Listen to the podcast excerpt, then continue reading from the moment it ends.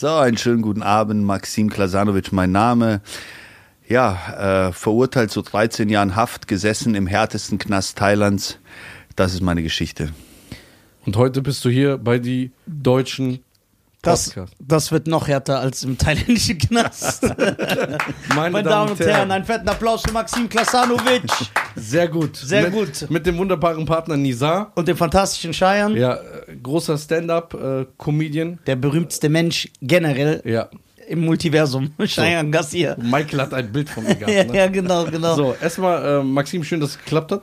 Schön, dass du hier bist. Ähm, für die Zuhörer, nebenbei, er sieht sehr gut aus. Ja, er ist ein gut aussehender Kerl. Ja, gut aussehender Kerl. Ich hoffe, du hast es leicht gehabt im thailändischen Knast.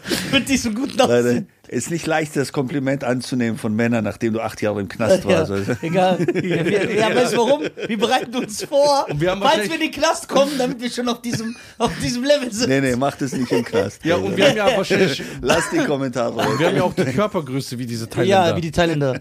Dann passen wir. Das wäre. Ah, Du warst ja der Größte wahrscheinlich im ganzen Land. Ja, genau. Es gibt ein tolles Foto irgendwo im Gefängnis von meiner Fitnessgruppe und ähm, da ich bin ich, also man sieht mich natürlich sofort. Ich sitze zwar und äh, die anderen stehen hinter mir, aber ich war ähm, doch der Größte und vor allem in dem Gefängnis, wo ich ja war, es war ein Drogenjunkie und ein Banden-Gang-Gefängnis nur für, für, für die Art von Verurteilten.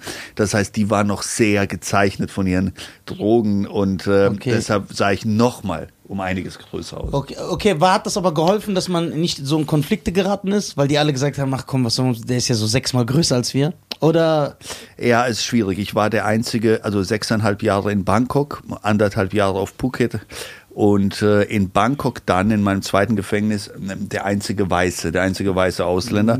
Das heißt, es ist sehr schwierig dann, du kannst da nicht den Großen machen, die ersten Jahre. Ne? Die ersten zwei Jahre mh, schaust du, dass du so locker und so äh, ruhig bleibst, wie es geht, dass du einfach äh, dein, dein Ding machst, äh, nicht in Ärger gerätst, denn äh, das ist doch ein sehr äh, leichter Ort, da zu verschwinden. Äh, wenn ich mein verschwinden, dann ist es so, dass da wird nicht ge, geweint oder geheult um, um jemanden. Die Leute sind eine bestimmte Schicht in Thailand, diese Menschen, die ne, hoch tätowiert, auch im Gesicht tätowiert, die genau wie man, also dieses Klischee, wie man es sich vorstellt, ja? Oh ja, ja, ja, ja. Diese asiatischen Ma Mafia-Leute, diese asiatischen Gangs.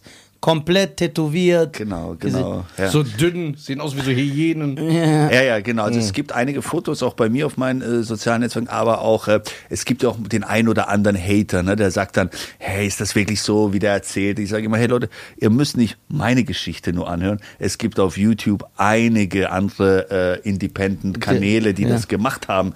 Äh, mein Gefängnis war das, das Bombard Pisset Klang und es ist sehr bekannt in Thailand unter dem Gefängnis, das halt keiner möchte. Also Meine Damen und Herren, was geht ab? Wir sind die Deutschen und wir befinden uns im November 2024 auf große Arena-Tour Yes. mit dem Die Deutschen Podcast. Es wird die beste Entertainment-Show, die Deutschland je gesehen hat.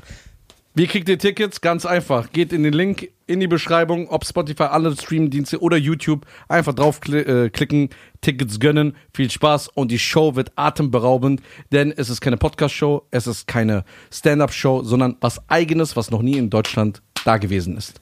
Viel Spaß und jetzt geht's weiter. Ist, äh, weil man stellt sich das ja immer vor, weil ich habe sehr, wir kennen ja sehr viele Leute, Freunde von uns oder Leute in unserem Umfeld, die nach Thailand regelmäßig fliegen, die sogar dahin ziehen wollen, weil die sagen, boah, die Atmosphäre ist fantastisch, jeder ist nett, jeder ist höflich, keiner nervt dich. Und deswegen würde mich interessieren, die Thais im Gefängnis, sind die auch so nett und höflich oder sind das schon wirklich so, so Asis, wo man weiß, okay, das ist so eine ganz andere Schlag, eine ganz andere Art von Mensch. Klar, die sind natürlich Gangster, sonst würden die da drin nicht sitzen. Aber ist die Mentalität, sind die trotzdem eher im Vergleich zu anderen zurückhaltender oder sind die dann auch viel, sind die eher die Draufgänger? Ich versuche das immer so einzuordnen. Ob ein asiatischer Gangster, ist das dieser Typ, der dich anpöbelt und sagt, ey, was guckst du so, der einfach so eine Schlägerei provozieren will? Stumpf machen will. Ja, oder? Nee, also ein richtiger äh, Gangster, vor allem die, die Bosses oder die, die unter, also die Clans haben ja auch im Gefängnis regiert. Wir hatten drei große Gangs, die auch in den Städten von Bangkok das aufgeteilt haben, sogar in ganz Thailand ähm, bekannt sind. Und ähm, Und immer die Jungs, die oben an der Spitze sind, sind die, die mehr Köpfchen haben, ganz klar. Ja. Ne? Und Ja. äh, die sind eigentlich alle, mit denen kann man sehr gut umgehen, die respektieren, wenn du ein Mensch bist, wenn du Mensch, Mensch bist. Thailänder haben etwas, was wir Europäer nicht haben, und das ist Geduld. Und die sind sehr leise. Thailänder, Ja, genau, das ist es. Das ist genau. genau. Thailänder müssen nicht recht haben. Thailänder, äh, die licken nur. Und auch wenn sie wissen, dass du Unrecht hast, dann erlauben sie es dir. Und wir Europäer, wir müssen immer irgendwie beweisen, dass, hey, das ist nicht so. Und so ne, rumschreien und so. Genau, wir sind sehr laut und mit diesem ne, Gestikulieren. Ja. Und da haben schon einige Ausländer in Thailand ähm, Extremfall ihr Leben verloren, weil sie falsch gestikuliert haben. Oh. Aber nicht, weil, weil Thailand gefährlich ist, sondern weil ähm, die Mentalität anders ist. Du kannst da einem Thailänder das Gesicht entnehmen, ohne das zu wissen. Einfach weil du redest. Weil du redest, weil du schreist, weil du mit Finger zeigst, weil du ihn wirklich aufs Übelste anpöbelst. Und der jetzt aber unter seiner Familie und Freunde ist und er macht nichts.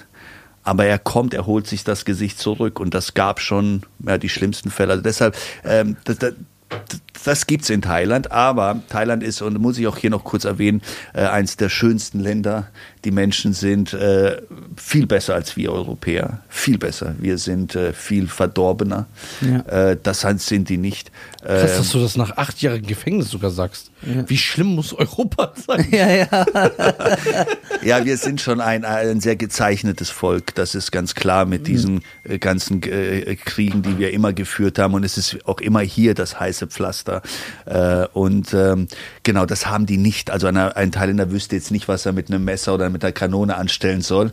Äh, die haben das nicht. Äh, ja, trotzdem hast du äh, in Gefängnissen sicherlich die gefährlichste Schicht, die es gibt. Äh, Wenn du danach suchen möchtest, gehst du dorthin.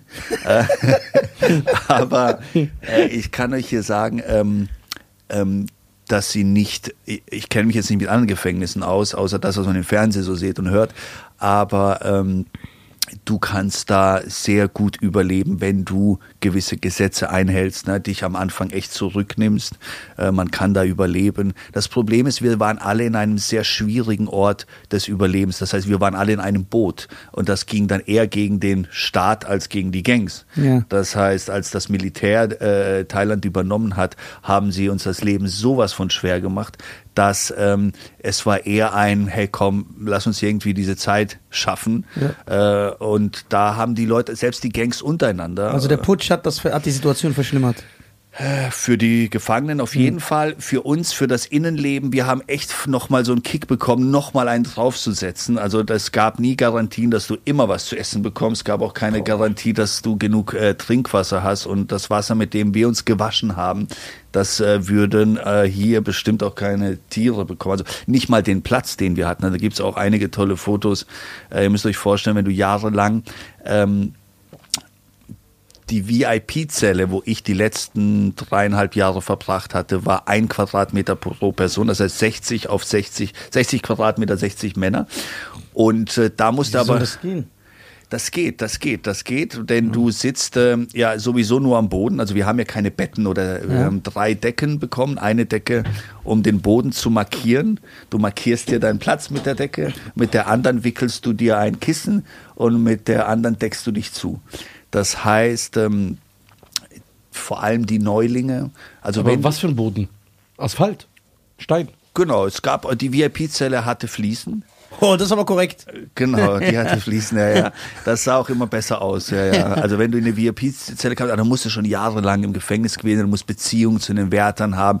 Ähm, das ist nicht leicht, da reinzukommen. Und äh, wenn ich sage 60 äh, Männer auf 60 Quadratmeter ist, weil die anderen Zellen bis 75 Leute auf 60 Quadratmeter haben.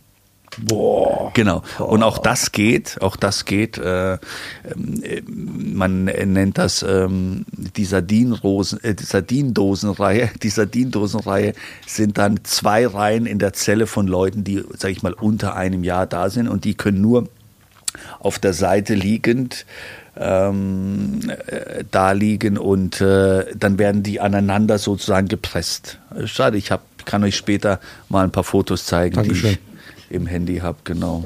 Boah. Ja, ich, also das sind also Bedingungen, da- das hat, da hat man sich ja eh gedacht. Da ist ja so, wenn man in Europa ins Gefängnis kommt, das ist ja nochmal eine ganz andere Art von Gefängnis. Ja, Hotel. Wenn man, im Gegensatz zu Thailand. Zwei Sterne. Genau, also ich war gerade in, äh, in der Schweiz in zwei Gefängnissen, habe dort äh, Vorträge und so ein, so ein bisschen, ich mm, unterrichte eine Art Mentaltraining für Leute, die wirklich einen schnellen Ausweg brauchen, wo sie sagen, hey, bei mir geht gar nichts mehr, ist komplett dicht. Also ich mache gleich hier oben völlig zu und äh, Herz auch belastet. Das heißt, es gibt eine Möglichkeit, ja, gewisse Körper- und Atem- und äh, stille Übungen, um recht schnell wieder zu sagen, hey, ich kann endlich wieder durchatmen. Und ähm, jetzt hatte ich die Möglichkeit, zwei Gefängnisse aufzusuchen, beziehungsweise dort eingeladen worden. Und dann habe ich mir das angeschaut und die haben mir alles gezeigt und ich war mit den Gefangenen und in ihren Zellen und wir haben uns wirklich wie so Bros unterhalten. Ich habe sogar so ein bisschen kanakisch reden müssen, weil es ging sonst nicht. Die meisten hätten mich auf normalem Deutsch nicht verstanden. Die Wärter haben mich, ich war erst Mittagessen mit den Wärtern, ne, alles schön auf ne, einer schönen Sprache, Ja. gutes Hochdeutsch und vor allem auch ne, mein, mein Training vorgestellt. Und dann sehen die mich mit den Gefangenen, die halt wirklich nur 25 Prozent von dem verstehen und dann setze ich mich so ein bisschen auf meine, ich habe auch meine, durch meine bosnischen Wurzeln kann ich auch dann äh, eine, eine andere Sprache mich sprechen. dümmer stellen, als ich bin. Und, äh, aber was ich sagen wollte, ist, dass ähm, tatsächlich ich war schon in viel schlimmeren Gästehäusern in Malaysia oder in, in, in Kambodscha als in dem Gefängnis da unten. Also die hatten es wirklich teils. Also die Zellen waren größer als das Zimmer hier. Ne? Und äh, ja, alles, was sie brauchen, Kühlschrank, äh, Kaffeemaschine. Wenn Kaffee leer war, hatten sie so ein Intercom. Dann drücken die auf Intercom, sagen dem, äh, man darf ja hier nicht Wärter sagen, sondern Betreuer. Ja. Dann sagen die schon, Betreuer, unser Kaffee ist fertig. Ne?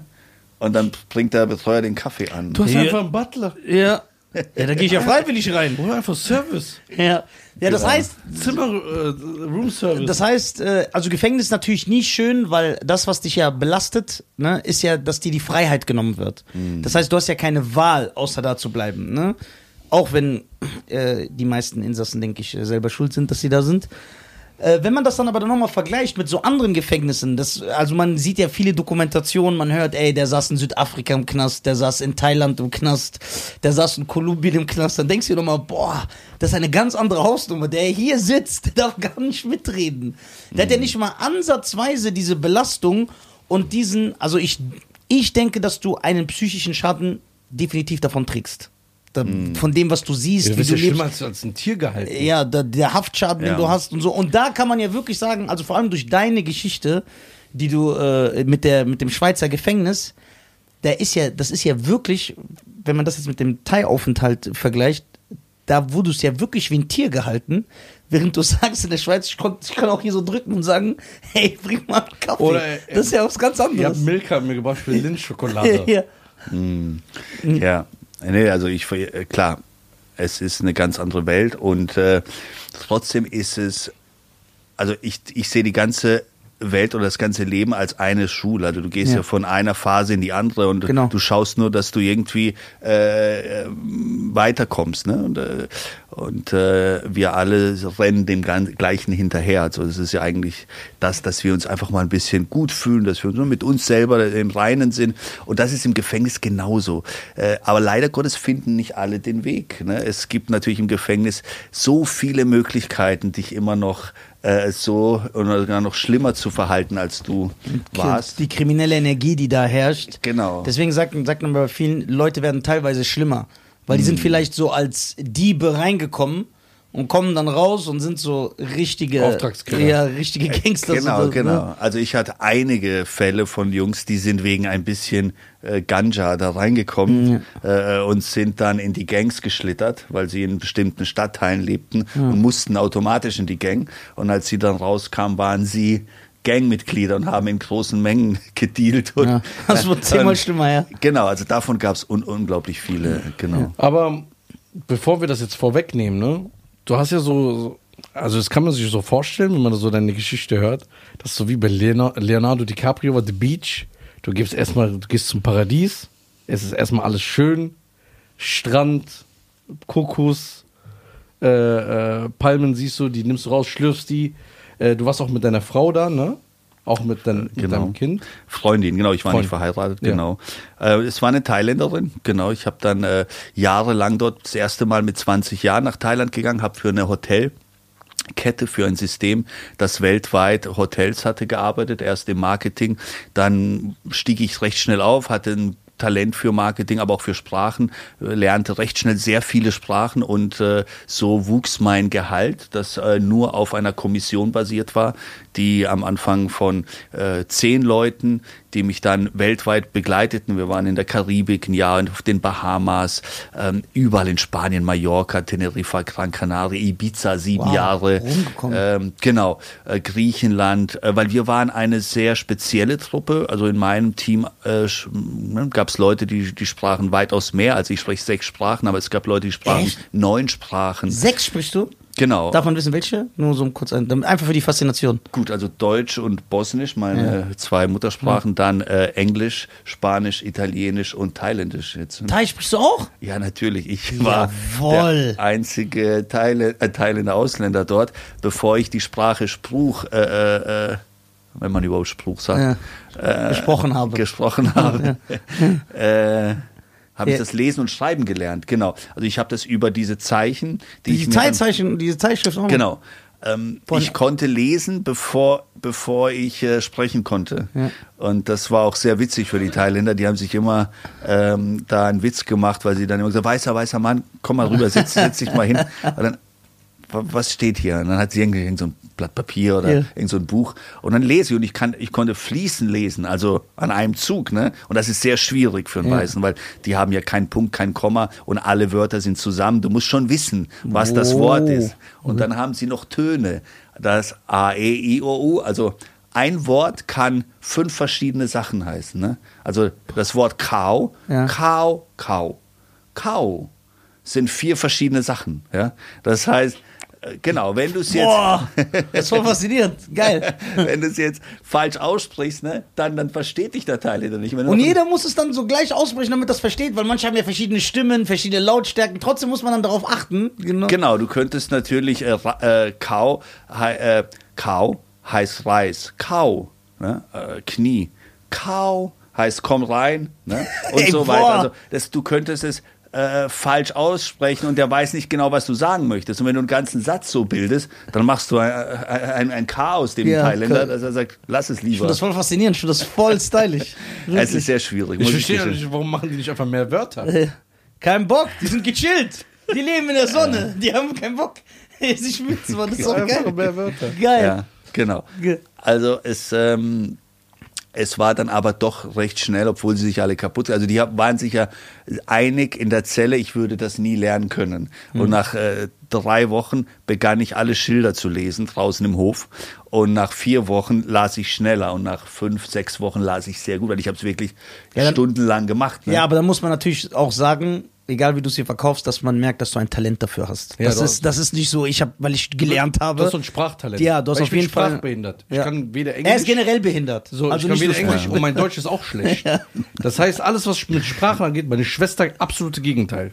Die spricht gut, mehrere Sprachen. Ich, er spricht auch perfekt Englisch. Dann spricht er Ja. perfekt Arabisch. Oder, nee, die sind ja keine Araber. Äh, Nordafrikanisch, sorry. Genau, also das ist ja auch eine Sprache, Nordafrikanisch. Ist ja bekannt, dass das eine Genau. Sprache ist. Doch, doch. Ja. Und äh, Gut, es gibt natürlich die äh, bestimmt die Talente, dadurch, dass ich zweisprachig geboren wurde, ne, äh, äh, als Kind äh, bosnischer Eltern hier in Deutschland geboren wurde.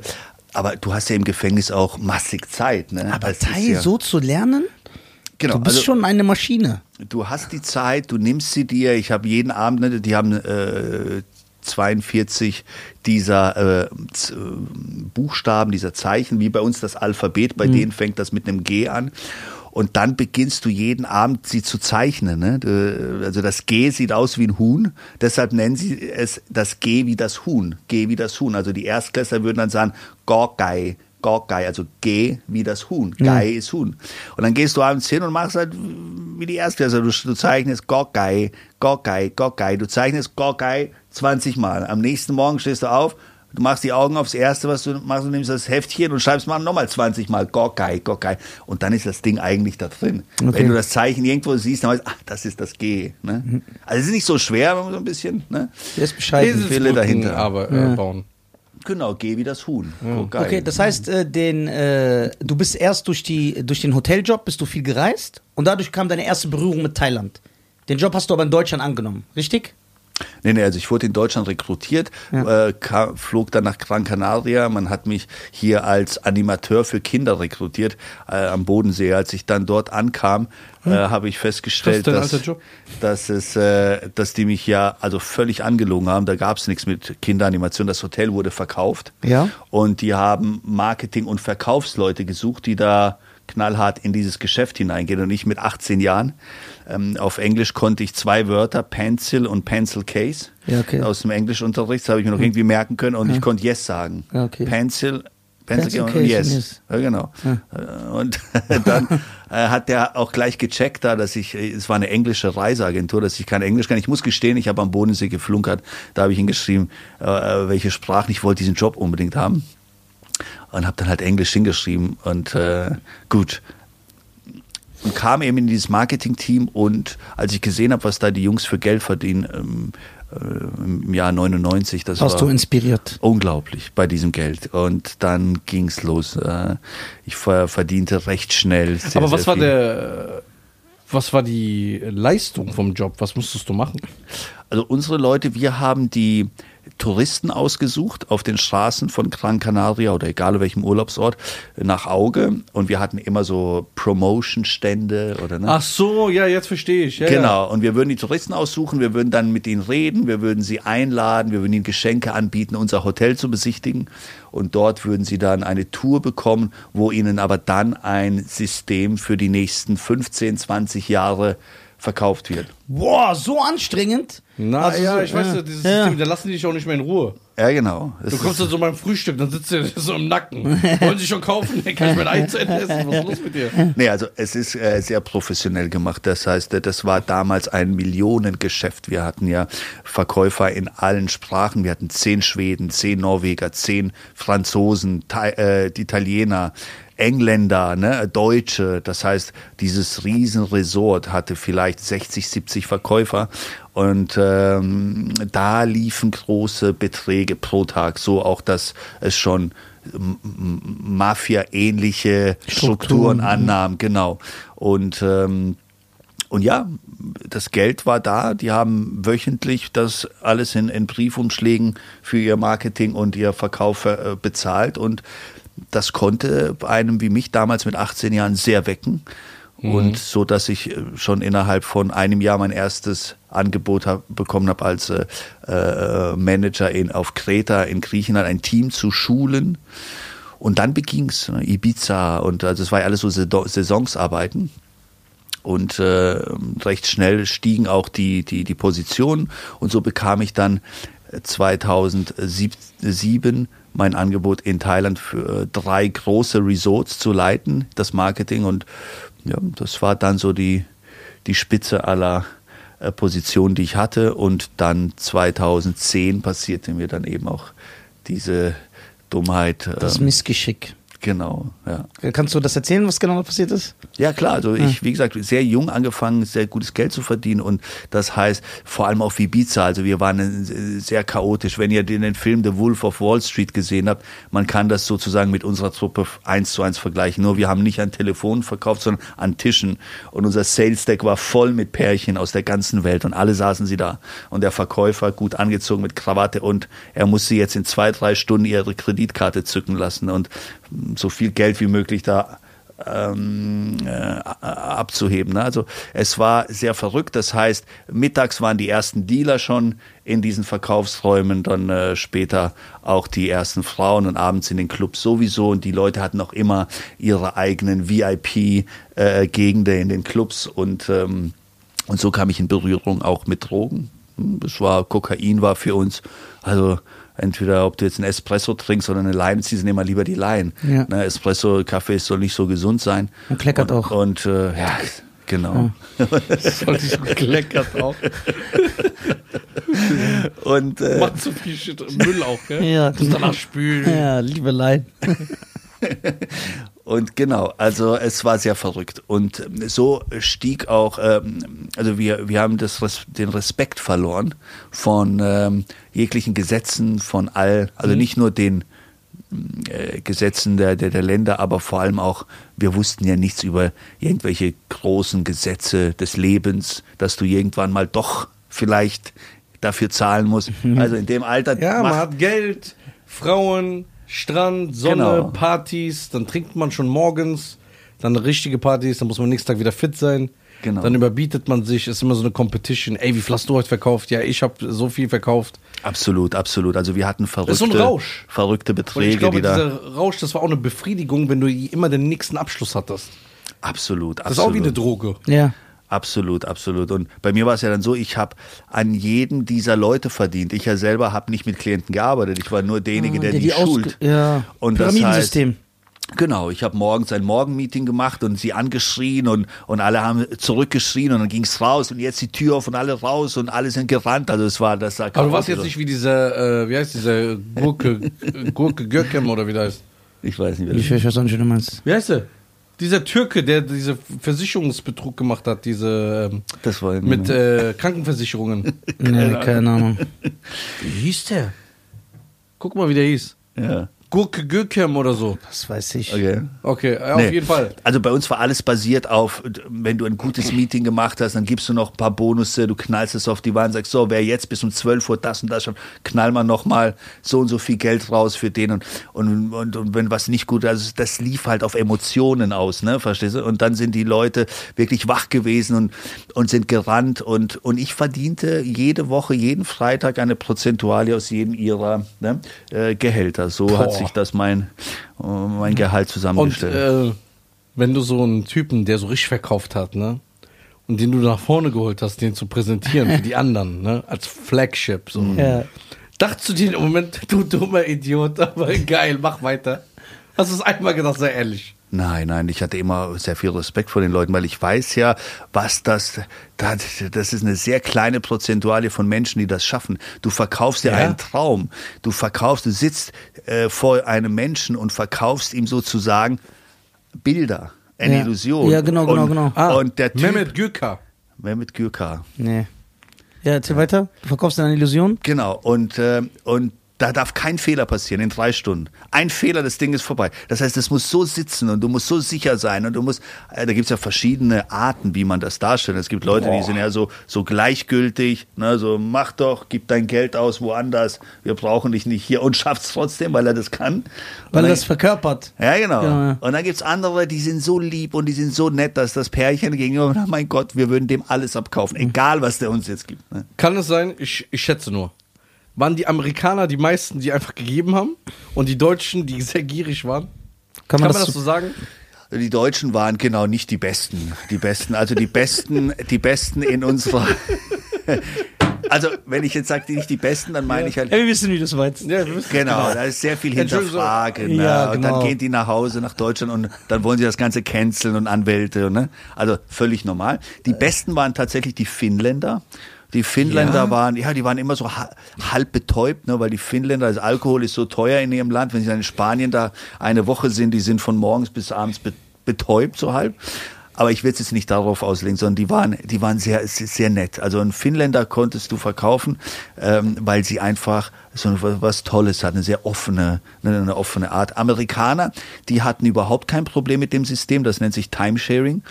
Und äh, weil in Amerika ist Timesharing bekannt geworden, American Airlines hat das erfunden, also ein Manager von denen. Und jeder Amerikaner, der viel Urlaub macht, besitzt so ein Timesharing, schon so ein System. Ja, okay. Wobei bei uns in Europa gab es viele schwarze Schafe, die haben äh, Dinger verkauft, die wurden nie gebaut, ne, sind dann mit dem Geld abgehauen. Und das ist ähm, Nicht korrekt. damals so ein bisschen, äh, hat den Namen kaputt gemacht. Ja, Das das ist ist ja halt im in Fett- Amerika normal. Das ist halt auch im Vertrieb, da wird ja viel äh, Schabernack betrieben und viele Leute wollen einfach ihre Abschlüsse machen, ohne äh, jegliche, jegliches Mitgefühl oder Empathie für die Konsequenz, die Absolut. daraus entsteht. Und äh, das ist ja Absolut. dann natürlich äh, nicht zukunftsweisend und das kann ja nur in den Abgrund führen. Genau, weil du hattest äh, sehr viele unkontrollierte dieser Verkaufsteams. Ne? Die, da waren Verkäufer, die haben dir, ich weiß nicht was alles versprochen. Ne? Ja. Und, äh, und dann haben die Leute teils auch nie wirklich in diesen Verträgen gut geschaut. Die Dinger waren ja, ich weiß nicht wie groß und wie lang. Deshalb das stimmt alles. Es gab aber trotzdem in den ganzen Jahren, die ich äh, da arbeiten durfte, ich habe noch nie für einen Scam gearbeitet, für, äh, für einen Typen, der Luft verkauft. Ähm, wir haben leider Gottes einmal, mein Team und ich sind auf Mallorca, einem Deutschen, äh, will ich seinen Namen hier nicht nennen, der hat dann dort eine Verkaufsveranstaltung ähm, gehabt und für den haben wir dann ich glaube, vier Wochen das Marketing gemacht und in dem Hotel, das er verkauft hat, bevor er verschwunden ist mit all unserem Geld und mit den Auszahlungen, die er uns hat, äh, hat warten lassen, kam es dann leider Gottes dabei raus, dass das Hotel ihm nie gehört hat. Er war nur Gast, hat dort zwei, drei Zimmer gemietet Boah. und hat sozusagen die Zimmer verkauft mit einem Verkaufsraum, der keine 100 Meter weit weg war. Ne? Aber das war unwissend zu uns ging. Ja, ja. Und jetzt macht er so Motivationscoach. Ich wollte es gerade sagen. und, äh, genau. und ist aus äh, Indien. Ja. ist aus Indien. Ich weiß nicht, wo er heute ist, muss ich euch gestehen, aber. Wir wissen das auf Insta. Ja, ja. Und verkauft so Armbänder. und, Ja, oder ist Doktor. ja, oder macht äh, Doktor, genau. Ja, Doktor Paki Gugu. Okay. Auf, auf jeden Fall. So, dann bist du in Thailand gelandet. in Thailand gelandet, genau. Da hast, es ge- da hast du, warst du der King der Kings. Ja, der also- Boss der Bosse. Weil in Thailand kannst du ja mit 100 Euro so sechs Jahre leben. Ja. Und du warst einfach der. Ja, und du, so und, drei. du, und du bist sechs Meter größer als alle anderen auch noch. Ja. Ja, ja. Und dann kommst du mit diesen Batzen von Geld Boah. in Thailand an, in einem Paradies. Mm. Was ging da ab? Genau. Also wahrscheinlich, wahrscheinlich genau das, was mir gerade in deinem Kopf vorgeht. Ja. Ungefähr so Ja. äh, war es tatsächlich. Auch hier wieder, wir waren sehr jung. Ihr müsst verstehen, wenn man so jung ist, hat man keine Grenzen. Man, man, außer irgendeine Grippe erwischt dich und sagt, hey, jetzt muss ich mal zu Hause hocken. Aber ansonsten waren wir 180 kmh unterwegs. Ob bei der Arbeit, ob nachts in den Clubs. Unsere Häuser sahen dementsprechend, du musst dir vorstellen, damals im Jahr 2000 hast du in Thailand für 1000 Euro ein Haus gemietet, wo ihr zu viert äh, äh, die die unglaublichsten Zimmer hattet mit, mit, mit Köchin und ich weiß nicht was alles. Das heißt, das war eine ganz andere Zeit ne, damals. Und ähm, wir haben auf Ibiza 1500 für ein kleines Studio haben meine Arbeiter gezahlt. Und jetzt gehst du nach Thailand und ihr könnt euch für 1000 eine Villa mieten. Ja, ja. Ne? Ähm, und ähm, hm, ob das äh, große Motorräder waren oder jemand wollte einen Fahrer haben, ne? mit, mit, mit, mit einem schönen Van, mit einem Kühlschrank drin und er wollte einfach nur gefahren werden überall hin. Du konntest dir es aussuchen damals, war es sehr, sehr billig. Äh, Und ja, wir haben, ja, wir waren groß, wir Ausländer äh, in diesem, auf dieser Insel. Wir haben uns unterschieden von den Thailändern und die Thailänder, wir haben uns, wir haben auch die Thailänder gemieden. Damals hatte ich mit Thailändern nichts zu tun, weil für uns waren das einfach ein anderes, Volk, äh, anders, keine, keine Verbindung. Ne? Wir waren eine Gruppe von äh, Leuten, die sehr chaotisch gelebt haben. Wir waren super bereit für das Leben, jeden Tag ins Maximum zu leben. Das war schon alles so, bis dann meine Tochter äh, 2010 geboren wurde und radikale, ich will nicht sagen muss, von, von Monat zu Monat ich mich erwische aus Liebe zu diesem Kind, mein komplettes Leben umzustellen. Also es war wirklich ähm, Ja. unglaublich, hätte ich nie gedacht, ne? dass ein Kind äh, äh, schon beim, beim ersten Tag, als geboren wurde, und ich schaue das Kind an und ab dem Tag, wenn du es auf ein Krankenhaus nach Hause bringst, diese Sorge, diese Fürsorge, dieses Schauen und dieses, äh, dass es so eine Liebe erzeugen kann, dass auf einmal alles andere so ein bisschen unwichtig wird. Ja, sonst, das ist ja das, was äh, Eltern, Vater sein ausmacht. Ne? Wäre ja schlimm, wenn es einen nicht ändert.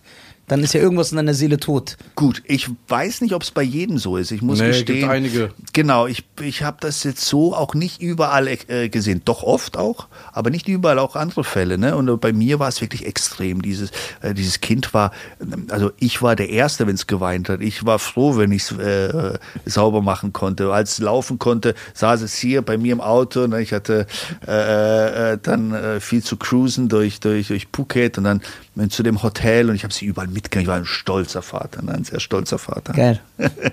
Das ist schön.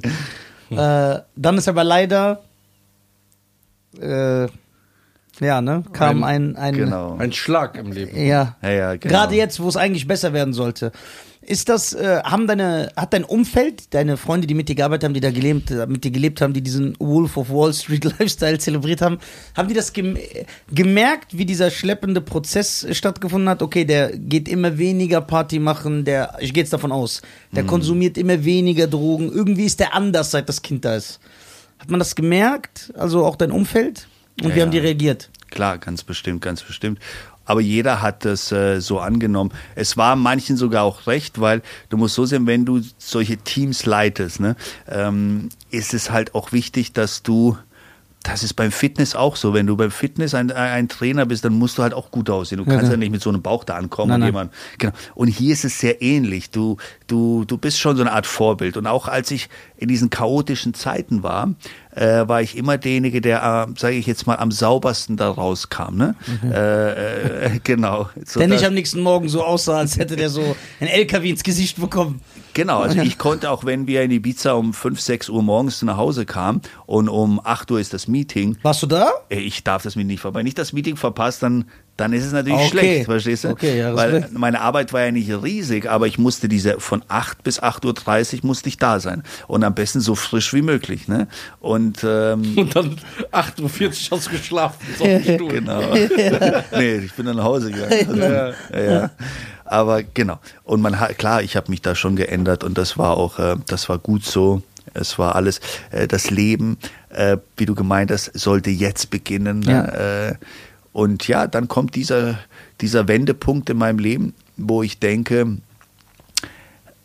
eben diese Großgesetze, die sagen, hey, pass auf, irgendwann mal musst du halt dafür zahlen. Ja. Das geht. Und auch dann, am schlimmsten erwischt sich vielleicht dann, wenn du denkst, jetzt läuft Ja, alles. Ja, wo, ja. wo eigentlich das, wo du eigentlich Ja. schon am Austreten warst. Genau. Das ist ja das, das ist ja das Ärgerliche auch, dass man sagt, ey, ich wollte ja eigentlich damit gar nichts mehr zu tun haben. Ich bin jetzt Vater, ne, ich wollte eigentlich da raus und dann. Dann ist es. Und ich habe das so oft erlebt, so oft auch im Gefängnis. Ich kenne ja Geschichten.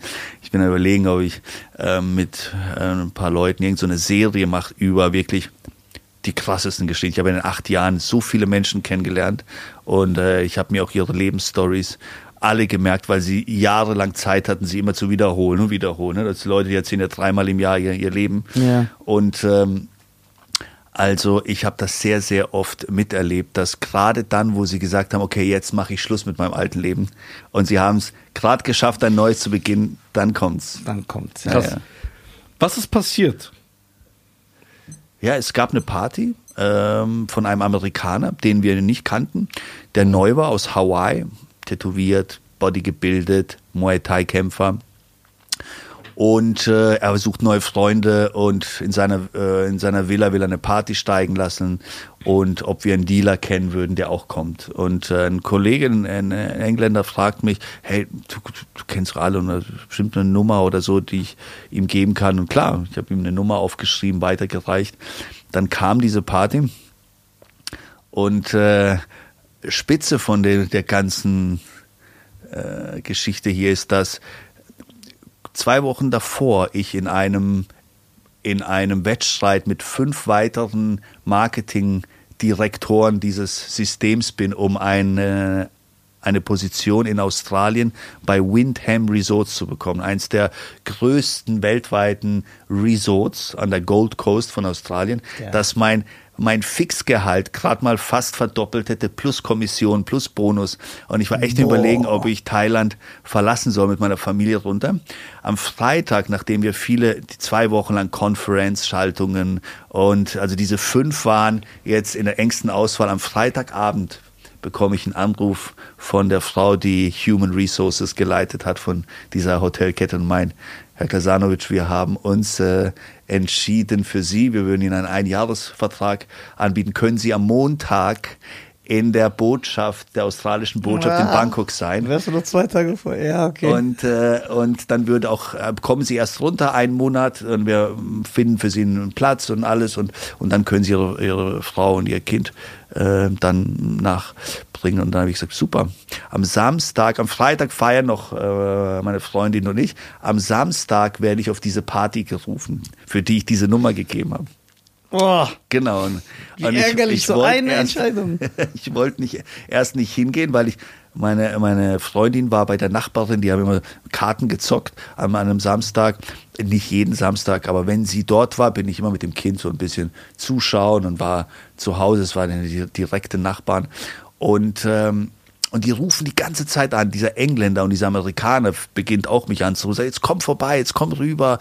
Und der Engländer, ein guter Freund von mir, wegen ihm bin ich damals nach Thailand, äh, wegen seinem Rat. Und, äh, und die waren schon sehr besoffen und, und jetzt komm und er ist voll geiler Typ. Und ja, und, und dann setze ich mich um 7 Uhr abends aufs Motorrad und düse dahin auf die andere Seite der Insel und komme da an und die waren an einer Bar, an meiner Tankstelle, meine Bar nebendran und ich habe mein Motorrad ge geparkt, dann kam der Amerikaner rausgerannt und ich sehe ihn und dieses hoch tätowiert, ähm, sehr muskulös und oh, geiles Motorrad und kann ich Profi ja so eine Kawasaki Ninja ein bisschen umgebaut und dann äh, äh, hab ich gesagt, du lass mal, du hast schon einiges getrunken gehabt und dann gehen wir zur Bar hinein und, und, und, und, und sitzen und mein Freund war auch völlig besoffen. Und dann kommt ein goldener, nicht, nicht viel später, ein goldener Toyota angefahren. Und ich kenne diesen Wagen, der kommt immer zu uns äh, zum Hotel, ist der Dealer, ne?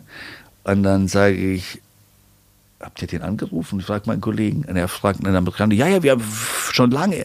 Wo, wo bleibt er? Und ich sage, das ist der Wagen, ich kenne den Wagen. Und der Amerikaner läuft los und sagt, ah, super, und ich gehe jetzt da hin. Und dann sage ich, ja, er geht da hin.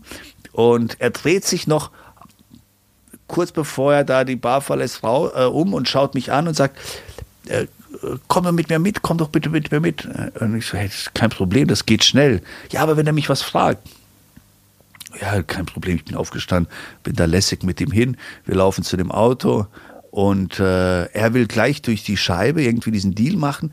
Der Amerikaner schaut ihn an, sagt, äh, der, der, der Thailänder, der im Auto sitzt, schaut ihn an und sagt, wir können das nicht hier durch Scheibe, setz dich in den Wagen, setz dich in den Wagen. Und ich sage ihm auch, ja, du musst dich in den Wagen setzen, das geht so nicht, ne? Und so haben wir uns beide hinten reingesetzt, ich neben ihm. Und er holt gerade das Geld raus und will es übergeben. Und ich sehe durch die Windschutzscheibe ein Pickup angequietscht kommen. Und äh, ganz viele Männer springen von der Ladefläche. Aber ich habe es noch nicht gecheckt. Ich hatte keine Ahnung, was da los ist, weil das waren alles in Zivil. Und ich schaue nur und denk, was ist da los? Schaut einen Amerikaner an. Er schaut mich an und sagt, run, run, renn, renn los.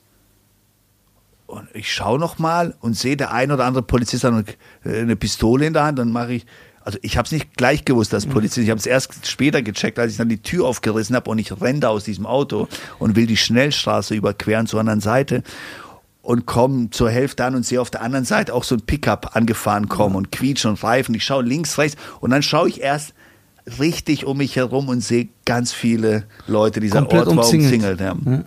Und so kamen sie, haben mich verhaftet und äh, den Engländer dort verhaftet. Der Dealer konnte entkommen, weil er hatte hinter dem, Mo hinter dem Auto ein Motorrad. Und das später im Gefängnis würde ich erfahren, durch andere Gefangene, dass er das immer, er war ein sehr bekannter Dealer. Und der fährt immer mit Auto und Motorrad. Also er ist nicht der Fahrer, er hat immer einen Fahrer. Und ähm, und als das passierte, ist das Motorrad einfach ihn abholen, zapp, und weg war er. Ah. Ja. Aber auf Das heißt, wärst du noch in der Bar geblieben, wo er gesagt hat, komm kurz mit raus, wenn nichts passiert? ich weiß es nicht, Ja. ob wir nicht, also, weil mein Freund, der Engländer, wurde ja auch abgeholt dort. Ah, okay. Ja, genau. Hast du äh, damals in den 80er Jahren Filmen nicht gesehen, dass Amerikaner im Ausland nur Probleme bringen? Ja. ja. ja, die werden immer verhaftet, die geraten immer so cool. Immer so, Ja. immer so Da muss Probleme. einer die retten. Nur weil Ja. das kein Van Damme Rambo. oder Stallone kommt, der dich dann rettet. Genau. Okay, und dann? Dann, wie, wie ging es dann weiter? Direkt in U-Haft erstmal, denke ich, ne? Genau, also es, ist, es gibt da nicht sowas wie U-Haft, das ist ein Haft, ein, ein Gefängnis, das Provinzgefängnis von Phuket. Und äh, ja, es ist alles andere, als ihr euch äh, vorstellen könnt. Meine erste Zelle war 160 Quadratmeter und ta- an Tag 1 waren 180 Leute drin. Das heißt, wir haben das abgemessen. Ähm, ich habe da auch einen anderen Freund in München, der saß mit mir dort, ein Deutscher, der Greco, anderthalb Jahre, also der kann euch die Geschichte auch erzählen. Äh, äh, und ja, es ist ähm, so, dass du die ersten zwei Wochen bist du nur im Schock. Du bist die ganze Zeit. Am- Schockstarre. ja, genau. Du, du schaust nur durch die Gegend und denkst, mein Gott, ist das möglich? Du, du, sagst, du sagst immer wieder den gleichen Satz, ist, ist, ist sowas möglich, dass sowas gibt? Ist sowas möglich, dass sowas gibt? Wieso, habe ich noch nie was davon gehört? Ne? Weil du bist in Phuket, siehst diese tollen Fünf-Sterne-Hotels und siehst diese tollen Strände. Du denkst nur, das ist das Leben. Es Genau. Gibt keine, es gibt keine andere Seite oder es gibt keine Konsequenz für dein Verhalten. Dachtest du äh, vielleicht auch in diesem Moment, ach komm, das wird nicht so schlimm sein. Was kostet hier ein Anwalt? Ich gebe den jetzt so 5000 Euro und der holt mich hier raus. Oder wusstest du, okay, ich bin am. Oh nee, nee. Also ich habe äh, ähm, die ersten Tage war ich mir sicher, es kommt jemand, holt mich hier raus, ist ganz klar. Ich hatte starke Freunde auf der Insel, ich hatte ähm, Geld, ich hatte ähm, äh, egal, von Tag zu Einfluss, Tag jemand also. anders, die Botschaft, irgendjemand kommt auf jeden Fall und holt mich hier raus. Ne? Ich war mir sicher. Wurde dir direkt gesagt, was dir vorgeworfen wurde? Ja, ja, ja, ja, ja. Wir wurden dann als Gang abgestenkelt, äh, abgestenkelt, abgestempelt. Ne? Also eine Gang, die zusammenarbeiten würde und äh, Drogen verkaufen würde. Was noch nicht mehr stimmt. Naja, wir kannten den Dealer, ja, ich kannte den Dealer, aber ich war, habe schon oft von ihm gekauft.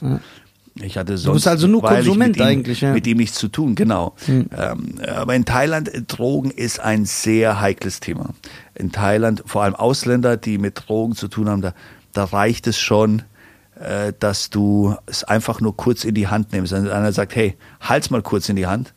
Und das, Das ist ist die- vorbei. ist vorbei, Ja, ja. ja, also es ist ein sehr, sehr schwieriges Thema in Thailand, was Drogen angeht. Die, die, die, die, die, ähm, die bekämpfen Drogen dort sehr. Und, ähm, und somit. Ähm, Was eigentlich eine gute Sache ist. Ja, ja. Drogen sind ja nicht gut. Ja. Genau, ja, ja, nee, Drogen sind auf keinen Fall gut. Also ich heute kann sagen, zum Glück habe ich meine Zeit in der Jugend hinter mir. Also ich wüsste jetzt nicht, ich höre, das wird das Cannabis legalisiert hier in Deutschland. Katastrophe. Äh, also ich hätte jetzt keinen Bock anzufangen zu kiffen. Also ich weiß, wie sich's anfühlt. Ja. Ähm, ich weiß, was es machen kann mit der Zeit. Ich weiß, dass es am Anfang sehr äh, witzig ist. Aber ich weiß auch, Das dass war's, der aber Witz, deine Reaktion nimmt ab, deine Aufmerksamkeit nimmt ab. Das ist, das Du verändert ja dein auch Bewusstsein. vom Kiffen. Ja. Ja, und, und vor allem ähm, zieht es eine Gewohnheit an. Es geht recht schnell, dass die Leute erstmal sagen, hey gut, dann machen wir mal an einem Samstag, rauchen wir mal einen Joint und dann merkst du, dass am Mittwoch nochmal einen baust Ja. und das geht sehr schnell und dass es danach weitergeht auf der Suche nach etwas, äh, das du dort nicht äh, suchen möchtest. Ähm, genau. Und ich kann halt eins sagen, wirklich, ich bin froh, dass ich das Ganze hinter mir habe und ich würde auch keinem Eltern irgendwie sagen, wenn jetzt der Sohn kommt und irgendwelche Scheiße baut in die Jugend, sagen, hey, das ist eine absolute Katastrophe. Ich würde eher drauf gehen und sagen, weißt du was, bau deine Kacke, solange du jung bist, ne, verbrenn dich ein paar Mal, weil ich es doch einige Mal so gesehen habe, dass diese Jungs doch dann später im Alter dann sagen können, hey, ich lebe jetzt, ich kann alles hinter mir lassen, ich lebe jetzt eigentlich ein richtig cooles Leben. Ne? Ja.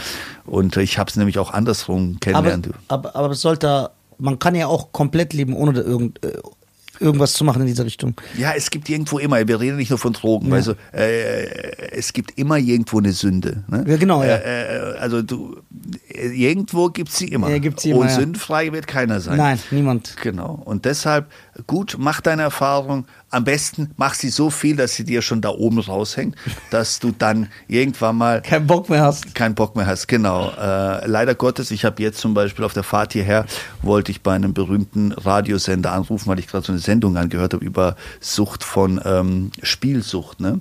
Ja, und wie und da haben einige Spielsüchtige angerufen und na, ich habe die ja sowieso immer bemitleidet mit diesen Automaten und denke, Leute, also was ist bei euch nicht angekommen? Ne? Also sehr schwierig, dass die da so Typ, viel. Der acht Jahre Ja. im Gefängnis in Thailand sagt, ich habe Mitleid mit den. Spielen. Ja, aber die sind, ich, ich kannte auch sehr, sehr viele Spielsüchtige und äh, das ist echt nicht schön. Also das ist, das ist wirklich eine Sucht. Ja. Jeden Cent, jede 20 Euro, jeden Zehner, den die haben, werfen Ich die bin rein. so froh, dass du da weg Ja. bist. Ja, dieser eine hat natürlich ruft da an und sagt, hey, ich war vier Wochen in Therapie und es war die Hölle. Ich habe jeden Tag, jede Minute nur an diese Automaten gedacht, ne? Und ist dann abgehauen von der Therapie, um an den nächsten Automaten sein ganzes Geld zu verballern. Ne? Also es ist, ähm, ja, ja, es ist ein sehr ernstes äh, Ding. Krass. Und dann haben sie natürlich den Schuldigen gesucht und äh, ne, in dieser Sendung gesucht und wen sie da, dann haben sie gesagt, hey Leute, es gibt nur einen Schuldigen und das ist diese ganzen äh, ähm, äh, äh, Gesetze und diese Macht, äh, Leute, die die Macht haben, die sowas erlauben, die die, die Menschen kaputt werden lassen. Die Ja, Aber das sollte ja eigentlich auch äh, äh, nicht legalisiert werden, so Spielautomaten Na, und so. Weißt du, wie viele Millionen, Milliarden Steuern das sind? Jedes Ja. Jahr. ja, aber es ist was Schlechtes und es macht Menschenleben Und kaputt. du weißt, jede Spielbank, offizielle Spielbank, ich rede jetzt nicht von diesen Spielautomaten, ne?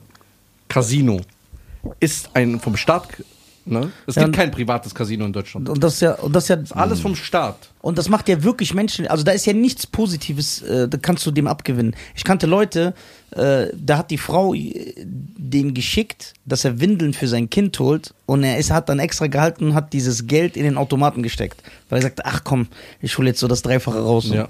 Der wollte statt 10, 30 Windeln rausholen. ja, genau, aber dann ging das nach hinten los, dann war gar keine Windeln. Gar nichts mehr da. Gar nichts mehr. Also ich, also ich Ja, ja. persönlich, ich versuche immer zu, zu analysieren, wie kommt ein Mensch in so ein Suchtverhalten, weil die Leute wundern sich immer, äh, bei mir zum Beispiel, weil ich habe nie irgendwas gemacht. Ich habe noch nie an eine Zigarette gezogen, ich habe noch nie einen Tropfen Alkohol probiert, ich habe noch nie irgendeine Droge genommen, ich habe noch nie einen Cent, einen Pfennig zu meiner Zeit in einen Automaten geworfen. Die Leute finden das immer so krass, aber ich finde das gar nicht krass. Ich halte mich einfach für normal. Die Leute tun so, als hätte ich so den Mount Everest besteigt. Aber ich hatte nie so ein... Bestiegen. Bestiegen. Boah, dass der mich mal korrigiert, das ist eine Sensation, meine Damen und Herren. ja. Krass. Hey, aber Ja. freut mich, ich bin stolz auf ihn. Ja. Äh, Schreib das auf, schreib ja, das auf. ja, das ist zu krass. Oh mein Gott, ich merkst du, wie unangenehm wie das ist. Ich fühle mich so, was? Was ist das denn? Und äh, ich, ich hatte das nie, aber dann denke ich mir, vielleicht habe ich andere Süchte gehabt. Zum Beispiel, was weiß ich, ich habe als Teenager so zehn Stunden Fernsehen geguckt am Tag. Dann war Das das, war auch deine Sucht. Dann war das mein Manko. So, ich musste, ich musste immer so drei Filme am Tag gucken oder so. Dann ist das vielleicht. Aber dann denke ich mir, hat mir das so viel geschadet, wie hätte ich jetzt gekifft oder hätte 100 ich. Prozent. Du denkst, Van Damme und Sylvester Stallone sind dein Onkel und dein Patenonkel. Aber ist das so schlimm? Nein. Jetzt du als der, jemand, der mit Jugendlichen arbeitet. Nee, nee. Also, also wie gesagt, wir haben alle unsere, unsere äh, Schattenseiten. Ja. Aber guck mal. Es geht ja darum, dass wir in einem Meeting sitzen und einen äh, wichtigen Punkt besprechen müssen. Und er sagt, ja, Van Damme hätte das nicht gemacht. Und er sagt dann den Punkt ab. Und wir müssen dann einen erwachsenen Mann laut einer Van Damme-Aussage von 1983 dürfen den Deal nicht eingehen, weil wir nicht Van Damme und Sylvester Stallone sind. Vielleicht kann ich das ändern, weil ich war schon auf einer Party mit Van Damme, wo sie ihn komplett auf abgestürzt auf Droge, dann seine Securities rausge, rausgezogen Wie, du warst mit. Van Äh, wie? Das musst du doch erzählen hier. Das ist doch. Hier. Ja, jawohl, Alter. Das ist doch die Story. Hast du Van Damme die Hand gegeben? Äh, nee, nee, keiner hat die Hand gegeben. Der war, der, sein Gesicht war sehr verzogen, die Augen haben geflackert und das ist Das ja war seine bekannt. Drogenzeit. Ja, ja, der ist äh, auf Ibiza ja sehr unterwegs gewesen und ähm, äh, Ibiza war ja damals, also äh, was du erreichen wolltest, wenn du so ein richtiger cooler Typ auf Ibiza warst, ist, ist in die VIPs reinzukommen. Ne? Das ist dann ähm, so Leute wie Puff Daddy auf seiner Party, The Dirty Diamonds oder äh, Mick Jagger, äh, seiner Tochter Jade Jagger. Das waren so Berühmtheiten, die haben die geilsten Partys gehabt. Wenn du da reinkamst, das war dann schon. Ja, bei Mick Jagger, Cool. das ist ja so. Das ist ja die Speerspitze. Krasser geht ja gar nicht. Und du warst da? Äh, also seine Tochter Jade Ja, Jagger. Jade, die Blonde, ja, ja. Äh, sie Hm. gibt die Partys. Ja. Und äh, Van Damme habe ich im Space gesehen, komplett abgespaced. Das ist ein sehr berühmter Club. Was denkst du, wie viel Koks war da Intus bei dem? Oh, der nimmt nicht äh, nur Koks. Also der mixt da alles, äh, äh, was normal war. Also wenn du in solchen Clubs, äh, da willst du dich nicht zukoksen. Das war damals eher so, es waren diese Partydrogen, Ecstasy, ne? Und äh, MDMA, du hast gemerkt, dass, was das mit dem Gesicht macht. Du konntest sofort lesen, wer welche Der Drogen ist am genommen Ende hat. der Ja, Arme. Das Ja, hat ja, Vorbild. Ja, das hat ja seine Karriere kaputt Ja. gemacht. Ja, der ist Fehler. Du hast auch Fehler gemacht. Ja. Denn im Drogen, du moderierst Casino-Streams. Ich verzeih dir doch auch. Ne? Okay, äh, das Ja, heißt, verdammt. äh, du hast verdammt gesehen, ja? Ja, ja, ja. Aber komplett. Verdammt, Madonna waren Madonna äh, hast auf du den gesehen? Partys, genau. Ja, Ibiza ist doch Leute völlig bekannt für sowas. Okay, äh, das ich hättest habe sogar Nick, Niki Lauda gesehen. Ja? Okay, warte mal, das hättest du jetzt nicht erzählen dürfen, weil jetzt ist deine achtjährige Gefängnis uninteressant. Er will jetzt nur wissen, ey, wie war Madonna? Also Madonna, ja, ich finde das voll interessant. Madonna ist ein Welt-Weltstar. Ja, und Ja, ist ja. eine Ja. Weltstar. Welt. Ich würde sogar sagen, das ist die berühmteste Musikerin aller Zeiten. Ja, und wie viele Männer hat die gehabt? Ja, ja, das ist natürlich wieder ihre Sache. Ich sag ja nicht, ich will sie heiraten. Genau. Ich sag ja, Das ist ihre Schattenseite. das sind ihre Schattenseiten, genau. Jeder hat eine Sünde. Richtig? Genau. Ja, und er hat doch selber gesagt, mach so viel Sünde, bis die aus dem Kopf raushängen, damit die aufhört. Stimmt, Madonna, Respekt. Ja, ja. Okay, Madonna gesehen, äh, Ja, ja. Madonna Van Damme. Genau. Mit, also Puff Daddy ein paar Mal mit dem, der hat eben diese äh, ein, einmal im Jahr diese Party Dirty Diamonds. Aber Puff Daddy war der coolste von allen, weil er, oder P. Diddy heißt er, glaube Ja, ich. ja. Genau.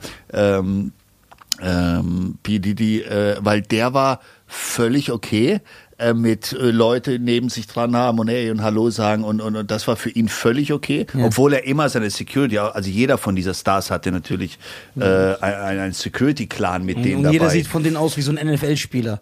Alle, alle. keiner alle, unter 100 Kilo. Alle. Als ich das erste Mal äh, ein Foto mit, mit PDD machen wollte, und die Security haben mich gleich gestoppt und er so, nein, nein, nein, äh, lass, lass den durch, ne? Und ähm, ein ganz, ganz, ganz korrekter Typ. Aber Ibiza Du weißt, selber, was dir gerade vorgeworfen wird? Ibiza selber ist sehr äh, bekannt für, nee, weiß ich nicht. Echt? Echt? Nee. Vielleicht Boah. sagst du nicht mehr, dass er so cool ist. ja, so der so wird doch jetzt, der hat Bill Cosby Probleme. Ja. Das weiß ich nicht. Doch, Der hat wurde gerade verklagt oder kriegt gerade mehrere Anklagen wegen Sexualstraftaten. Ja, die ihn jetzt in den letzten, jetzt kommen ja alle raus. Ja. Und Warte mal, wir reden von P. Diddy. Ja, vom Puffy. Genau. Okay. Genau, genau. Oh, Jetzt, die erste hat sich jetzt gemeldet, war, es ist ja wegen dem Gesetz, das jetzt neu in Amerika äh, äh, erlassen wurde, dass äh, Sexualstraftaten äh, bis zu einem gewissen Zeitpunkt nicht mehr verfallen. Jetzt kam die erste, Cassie, die hat ihn angeklagt, hat gesagt, er hat mich geschlagen, er hat mich misshandelt, er hat mich gezwungen, komische Sachen zu machen. Drogen, ge- Ja, Exzesse. Ja. So, und Ja. der, was jetzt da passiert ist, die hat, die hat es zurückgezogen, weil die auch von Puffys Seite, äh, öffentliches, äh, öffentliches Statement, sich geeinigt haben finanziell. Genau. Das heißt, er hat ihr wahrscheinlich sehr, Ah, ja. und jetzt kommen alle. genau. Und jetzt kam die Anklage, der ist jetzt sogar zurückgetreten als offizieller CEO von Revolt, seiner Firma. Und die sagen jetzt auch, bra, das sieht nicht gut aus, weil jetzt kommen wirklich sehr, sehr, sehr, sehr, sehr viele. Und jetzt wird jedes Interview von früher genommen, du weißt ja, wie das ist. Jede Aussage, die er irgendwo mal getätigt hat, dann wird gesagt, ah, guck mal, was er da sagt. Ja, dann ja. wird das, das, das wird jetzt, also das Kartenhaus scheint äh, zusammenzubrechen. Gut, die haben ja auch so einen Gangster-Stil gehabt, obwohl sie sehr viel Geld haben. Die wollten das ja, für die war das ja auch so ein, so ein Image-Ding Ja, genau, damals genau, sehr genau. wichtig. Gut, wie viele jetzt davon wirklich auch Das Profit wir. schlagen Das werden, wir nicht, wie ne? viele von den Mädels von sich aus, wenn sie nicht mit ihm so eine Party gemacht hätten, dann wären sie bei einem nächsten Junkie gelandet und hätten dort eine. Party mitgemacht. Ich, das weiß man nicht, das kann man ja, nicht sagen, weißt du. Aber das ist halt so ein Effekt bestimmt und äh, ich, wie gesagt, ich tue auch diese, äh, diese Drogenszene gar nicht mehr. Ähm, ich, ich bin selber Vater, ich würde es meinem Kind niemals wünschen wollen. Ja. Ne?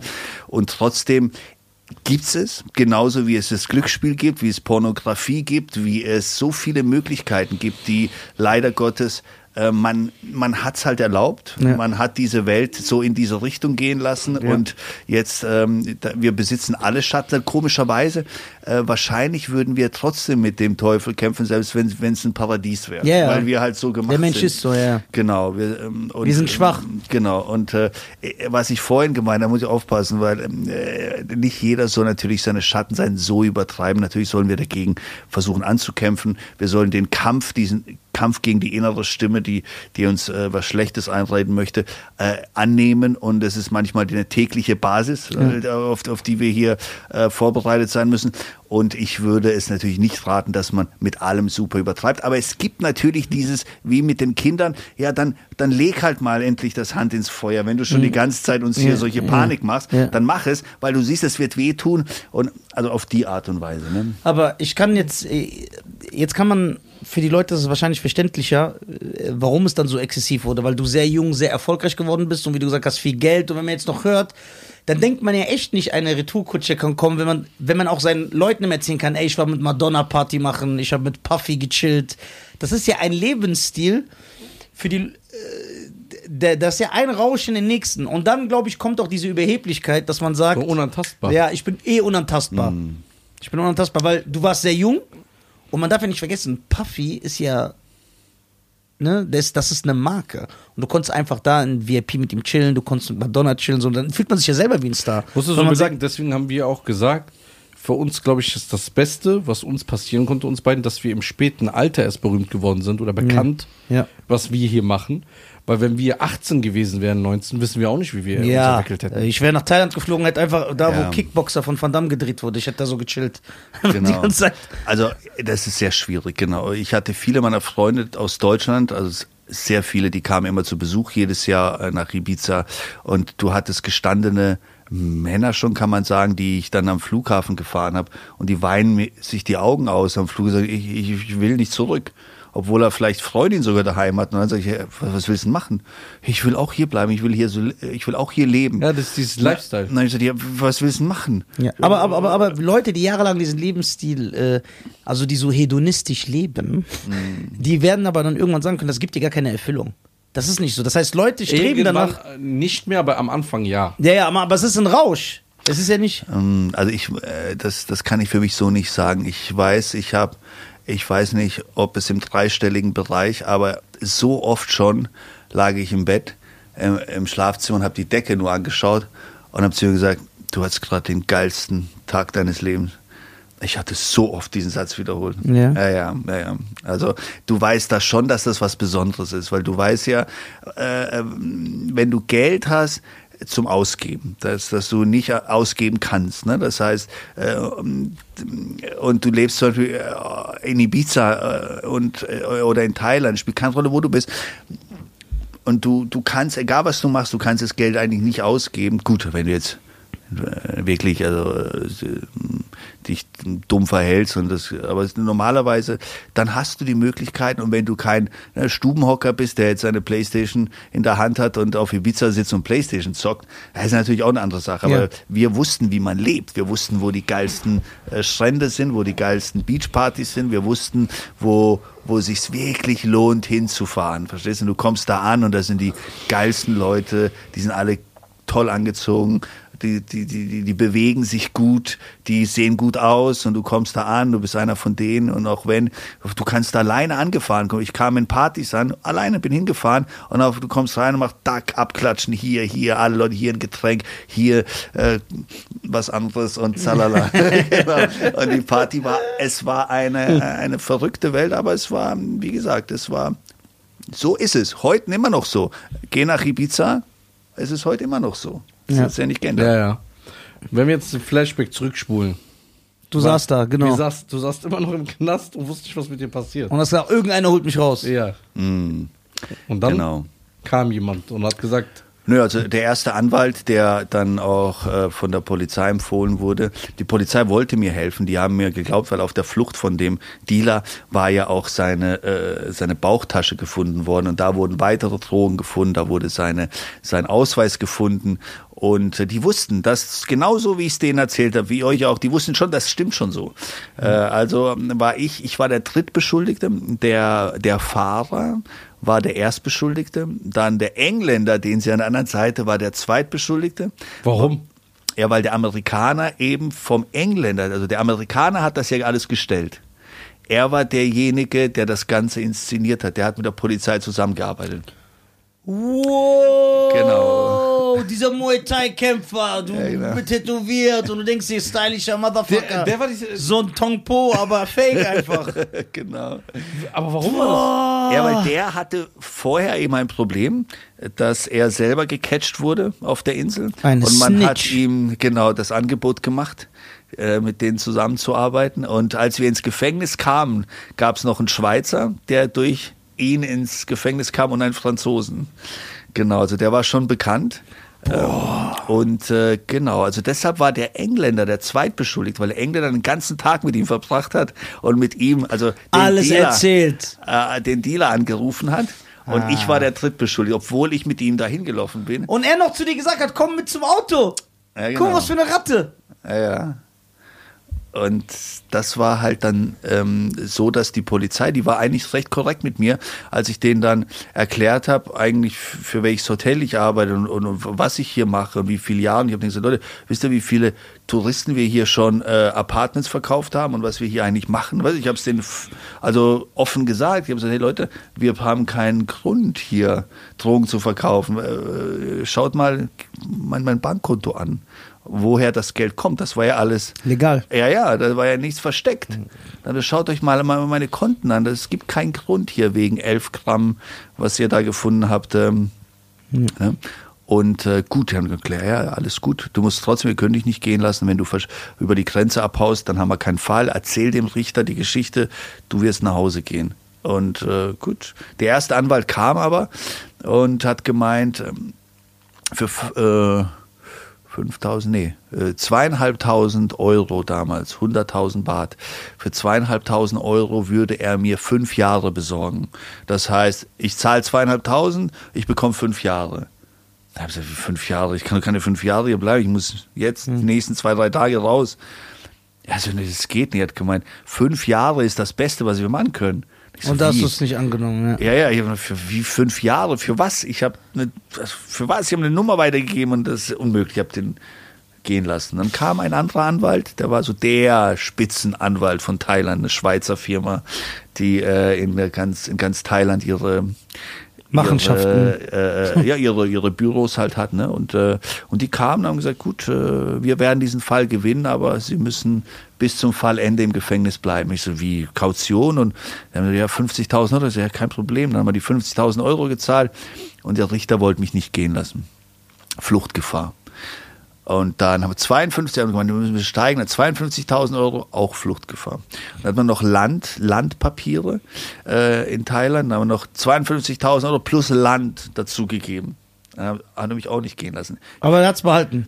Nee, nee, nee, da Ja, kannst du nicht behalten. Ja. Nee, behalten. Er muss es zurückgeben, sondern ist leider ein Fehler passiert, dass meine Mutter, äh, anstatt das Geld zurück auf mein Konto zu machen, weil meine Mutter war, kam dann da und um das mit meiner Freundin draußen ein bisschen zu managen alles, ähm, hat sie diese 52.000 dem Anwalt äh, verwahrt als, als Sicherung. Ne? Ja. Und äh, dass ich nicht wusste, weil ich glaubte, das Geld wäre zurück auf meinem Konto.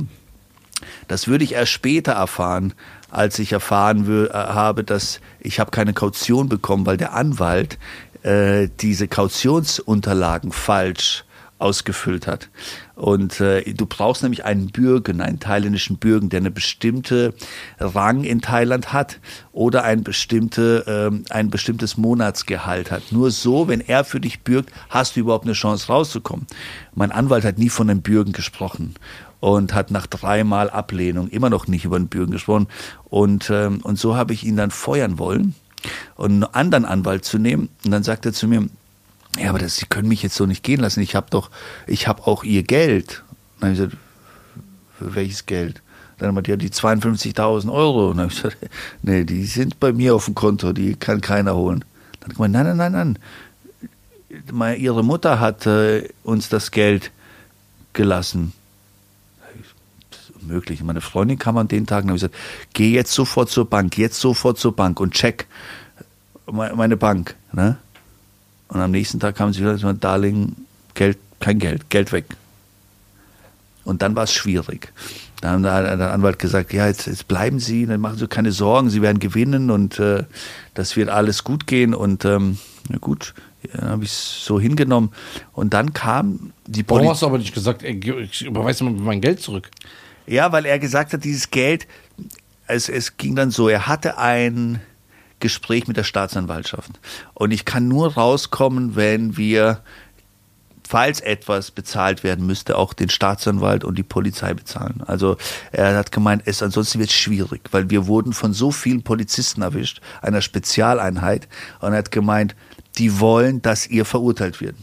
Aber es gibt eine Chance, dass wenn wir mit dem Staatsanwalt reden und wir sind sehr gut in den Gesprächen, dass wir dich hier rausholen. Und äh, Dass wir das Geld da haben, direkt zu bezahlen. falls wir was bezahlen müssen, dass wir, dass wir Geld da haben. Wir wissen es noch nicht. Er, er hat immer gesagt, wir wissen es noch nicht. Wir sind in Gesprächen.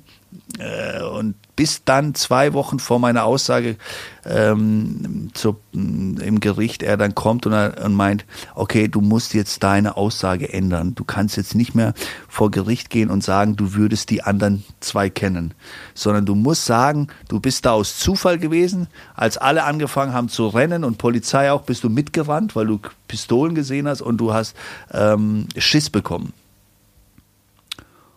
Und so habe ich das gemacht. Ähm, erstmal war mir ein murmeliges Gefühl nach dieser Geschichte vom Anwalt. Ich bin in die Zelle, habe den anderen Gefangenen das erzählt und du hast immer in jedem Gefängnis ganz viele äh, Typen, die waren schon, also auch vor allem Thailänder, ein paar Mal im Gefängnis. Und die sind dann so wie die Anwälte, äh, die, die, die Anwälte, die, die dich dort beraten. Und dann sagt der eine, ähm, hey, wieso, wieso willst du die, diese Geschichte erzählen? Erzähl Ja, die Geschichte die so, Wahrheit, wie, ja. äh, wie es war. Ein anderer kommt und sagt, nein, aber dem sein Anwalt. Mein Anwalt hat auch im fünfstelligen Bereich gekostet. Man, es, es gibt keine Anwälte in Thailand im fünfstelligen Bereich. Man, das muss, das, der muss schon wissen, was der macht. Das ist der, der, teuerste Anwalt, von dem wir je gehört haben.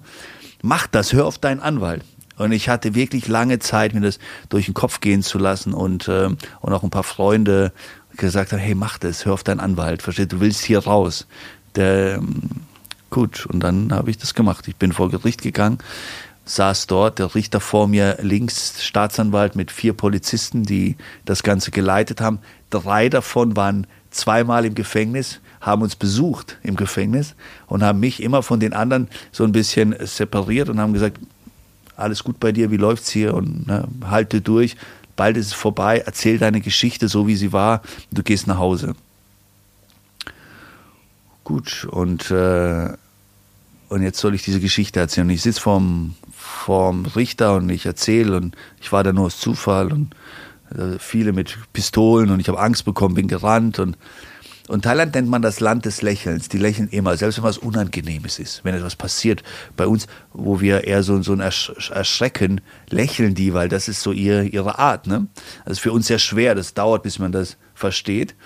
Und als ich diese Geschichte erzähle, und ich schaue nach links und ich schaue zu den äh, äh, Polizisten und zum Staatsanwalt und keiner lächelt, schauen mich alle sehr ernst an. Boah. Ja, ja, und in dem Moment habe ich so schon wieder dieses murmelige Gefühl. Ich dachte, irgendwas stimmt hier nicht. Irgendwas läuft hier nicht richtig. Und trotzdem gut, ich habe es erzählt, ich bin dann, wir haben alle unsere Geschichten erzählt, wir sind dann wieder ins Gefängnis gekommen und ungefähr einen Monat später kommt es zum ähm, Tag, wo die Polizei aussagt. Und die Polizei saß dann da und der erste Polizist und ich habe zwei Übersetzer, einmal vom Anwalt und dann gibt es noch einen Übersetzer, der vom Gericht ist. Weil wir sind alle, wir sind zu dritt. Ne? Und der Anwalt hat mir einen äh, geschickt, eine, eine, eine deutsche Frau und, äh, und so gab es auch einen, der auf Englisch übersetzt hat für die anderen. Und der erste Polizist, der zeigt mit dem Finger auf dem Engländer und redet und redet und redet und redet und auf den Thailänder und der zweite auch, der dritte auch. Ich frage immer den Übersetzer, erzählen die was über mich? Hat jemand was gesagt? Der meinte, nee, nee, über dich noch kein Wort, noch keiner hat was gesagt. Also, Okay, gut, läuft gut, ne? Also ist alles okay.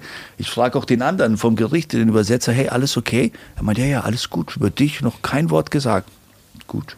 Und dann kommt der vierte Polizist, setzt sich auf den Stuhl und dreht sich um und zeigt den Finger direkt auf mich. Und sagt, der, ja, da, der Maxim Klasanovic da, wir konnten ihn lange nicht einordnen, wie er mit diesen Leuten verbunden ist. Ne? Ähm, aber eins können wir sicher sagen, der hat ihnen hier das letzte Mal eine völlige Lüge erzählt. Ne? Genau, der Typ, der, der kennt diese zwei. Der eine ist ein Kollege, die arbeiten, das ist ein Engländer, ne? der kennt den. Und wir wissen nicht, wieso der hier so, so eine Geschichte erzählt hat. Ne? Und der Übersetzer Boah. übersetzt mir das und ich sitze da und ich schaue den Anwalt an. Ja, ja, und denk, mein Gott. Und ich bin ja angekettet an Füßen und an Händen und denk, mein Gott, was hat der gemacht? Und der hat mich völlig angelogen, verstehst du? Also der hat mich, äh, weil ich habe ihn auch gefragt äh, und habe gemeint, ist es sicher und habt ihr Geld gezahlt? Und er hat gemeint, nein, nein, nein, aber wir haben uns besprochen, die Polizei hat das und das gesagt und diese, dieses Gespräch gab es nie. Es war offensichtlich, Aber warum hat er das dann gemacht? ja, das würde danach äh, rauskommen, dass ähm, er würde sich nach diesem Urteil, also er hat dann versucht, diese Situation irgendwie zu retten und hat dann Bilder gezeigt von meinem Haus, von äh, Auto, zwei Motorräder und alles. Also es sah schon alles top aus. Ähm, und äh, eben, dass das Geld von dieser Hotelkette kam, das war alles schön und gut. Und dann kam das Urteil. Tag des Urteils, wir sitzen da alle zu dritt.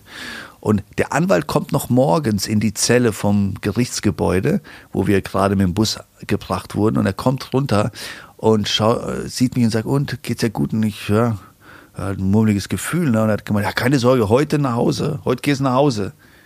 Und ich schaue ihn an und sage, wirklich heute nach Hause? Also ja, ja. Landsmann war der? Es waren Thailänder, weil Ausländer dürfen nicht als Anwälte vor Gericht in Thailand ähm, äh, auftreten. Aber der Besitzer dieser Kanzlei war ein Schweizer. Ne? der dann eben seine auch deutschen Übersetzer, seine Berater hatte. Aber die Anwälte, die letztendlich dich vertreten, die für ihn arbeiten, sind Thailänder. Und er kommt und sagt mir, und ich schaue ihn an und sage, wirklich gehe ich heute nach Hause? Und er, ja, ja, also heute ist fertig. Oh, da war mir wieder so richtig bisschen leichter und, ähm, ne? und dann kommen wir, sitzen vor einem Richter und der Richter steht auf und, und oder stand er oder wir standen, das spielt ja keine Rolle und liest dieses Urteil und ich höre die Zahl Sipsam, Sipsam heißt auf Thailändisch 13. Und ich sage 13, 13, und 13 und, erzählt und ich habe nichts verstanden. Ne? Und wir haben auch keine Übersetzer da. Mein Anwalt war auf einmal auch nicht da, war niemand da. War nur wir, die Anwälte von den anderen zweimal da. Mein Anwalt war nicht da. Und ich höre zu. Und dann ist er fertig, setzt sich hin. Ich schaue die anderen zwei an, ich schaue den Thailänder an. Und ich frage ihn, äh, Sipsam, Sipsam, 13, 13 Monate, oder? Wir saßen aber schon 15 Monate.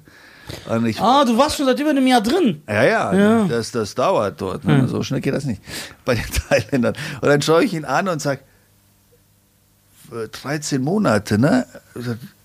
Wir gehen nach Hause, das ist gut, oder? Und er schaut mich an und sagt, keine 13 Monate, 13 Jahre. Und ich so, du, 13 Jahre? Und er, nö, wir alle 13 Jahre. Ich so, ich auch 13 Jahre. Und viele fragen mich, wie hast du dich da gefühlt? Leute, da gab es kein Gefühl. Ich habe mich nur hingesetzt auf die Bank und da war zwei Stunden gar nichts. Einfach nur Leere. Du, du konntest, du konntest keinen keinen Gedanken machen. Aber, äh, erst als ich ins Gefängnis dann, als wir dann mit dem Bus ins Gefängnis gebracht wurden und mich dann die anderen ne, in der Zelle, alle haben gewartet und, und, und. Dann haben wir gesagt, 13 Jahre alle waren geschockt. Äh, was? Nein, 13 Jahre. Oh, der Wo war der Anwalt, dieser kleine Buzzy? Genau, der hat sich zwei Wochen nicht gemeldet. Der kam erst nach zwei Wochen ins Gefängnis und hat dann äh, Geschichte gebracht von wegen, äh, ja, irgendjemand hat dem Richter geheime, ähm, geheime Beweismittel Du hättest ihn so K.O. hauen übermittelt. sollen. Ja, das so. ging nicht, es war eine Scheibe dazwischen. Ich hatte so einen sauberen Haken. Ja, ja, also da war eine Scheibe Boah, der regt mich so auf, dieser Anwalt. ich habe ihm dann auch gesagt, ich habe gesagt, hey, äh, äh, ich, du machst mich krank, ja, du machst mich richtig krank und ich kann dich hier nie, wir kommen nie wieder hierher in dieses Gefängnis, nie wieder. Ich möchte dich nicht sehen. Das Geld, das, was ich euch bezahlt habe für eure Dienste, könnt ihr behalten. Hey. Äh, äh, meine 52.000 Euro, die gebt ihr zurück an meine Mutter, die, die werde ich jetzt schreiben und für euch ist hiermit beendet. Äh, ich möchte euch hier auch nicht wiedersehen. Ja, du musst weiter kämpfen, wir müssen weiter kämpfen. Und dann hab ich gesagt, verlass, ich verlasse jetzt den Raum, den und ich bin gegangen. Weil ich konnte nichts machen. Die Scheibe war da, ich konnte ihn nicht anschauen. Der hat mich wirklich krank gemacht. Ah, sein Gesicht und dieses, ne, äh, ich war ja zwei Wochen auf, auf ihn gewartet, zwei Wochen nach dem Urteil. Ja, aber wie bist du damit klargekommen? Die sehen ja alle gleich aus. Das heißt, du hast den hier immer wieder vor dir gesehen, den Anwalt. Ist das geil? Ja, das, das gefällt mir. Das ist mein Humor. Ja, man kann ja gar nicht das verarbeiten. Ja, Man kann das nicht verarbeiten, nein. Du wachst hier auf, sagst, oh, wieder. Einfach alle schlagen. so, bam, bam. Und weil er ja so groß ist und so stark, alle so nehmen, Ja, so wegwerfen, Durch wie den Hulk. Raum, so, ja, wieder Hulk. Ja, Okay. ja. Nee, nee. Klar, äh, klar das geht äh, natürlich nicht. Vor allem, wir sehen ja auch alle gleich aus für die Asiaten. Ja. Ja, ja, 100 Prozent. Ähm, aber eben, was ich äh, dann. Aber das ist auch die Wahrheit. Du kannst doch, wenn du einen Franzosen, Engländer, äh, Polen nimmst, Dänen und Deutschen, Ja, für die sieht das gleich aus. wir, sind- Ja. wir sind auch alle gleich. Ja. Äh, nee, also gut, für, äh, für uns, die in der Tourismusbranche gearbeitet haben, ich konnte von äh, 50 Meter weit sehen, ob es ein Engländer, ein Deutscher oder ein. Äh, äh, Also nicht- Zentraleuropäer konntest du schon unterscheiden? Ja, ja. Ob das ein Franzose oder ein Belgier ist? Ja, vor allem im Urlaub. Also du siehst, die sind völlig anders gekleidet. Die haben eine ganz andere Haut, die haben ganz andere Kopfstrukturen. Du kannst sofort sagen, ah, das sind Deutsche. So Engländer, Oberkörperfrei, immer rot. Ja, oder Fu die haben Fußballshirts an, ja genau, so einen reichten äh, Rotstich, Hm. äh, äh, Schuhe, ne, Reeboks oder äh, oft weiße Ah, Sportschuhe. das heißt, das gehört auch, das zu deinen vertrieblichen Künsten hat gehört, dass du irgendwann so analysieren kannst. Also Genau, deduktiv rausfinden kannst, äh, wer woher kommt. Okay. Absolut, absolut. Der Anwalt ist gegangen. Dieser Anwalt regt mich am meisten auf in der Ja. ganzen Story. Ja. Ich schwöre dir, der regt mich am meisten umbringen. auf. Ja. Der, Ja. So, dann warst du da drin. Was ist passiert dann? Also, was hast du gemacht? wann kam erstmal dieser Punkt, dass man das akzeptiert hat? Weil ich hätte das nie akzeptiert. Nicht mal nach neun Jahren. Ah, der Punkt, dass du dem vergibst, also dass ich dem Anwalt vergeben habe, das war irgendwo im fünften Jahr.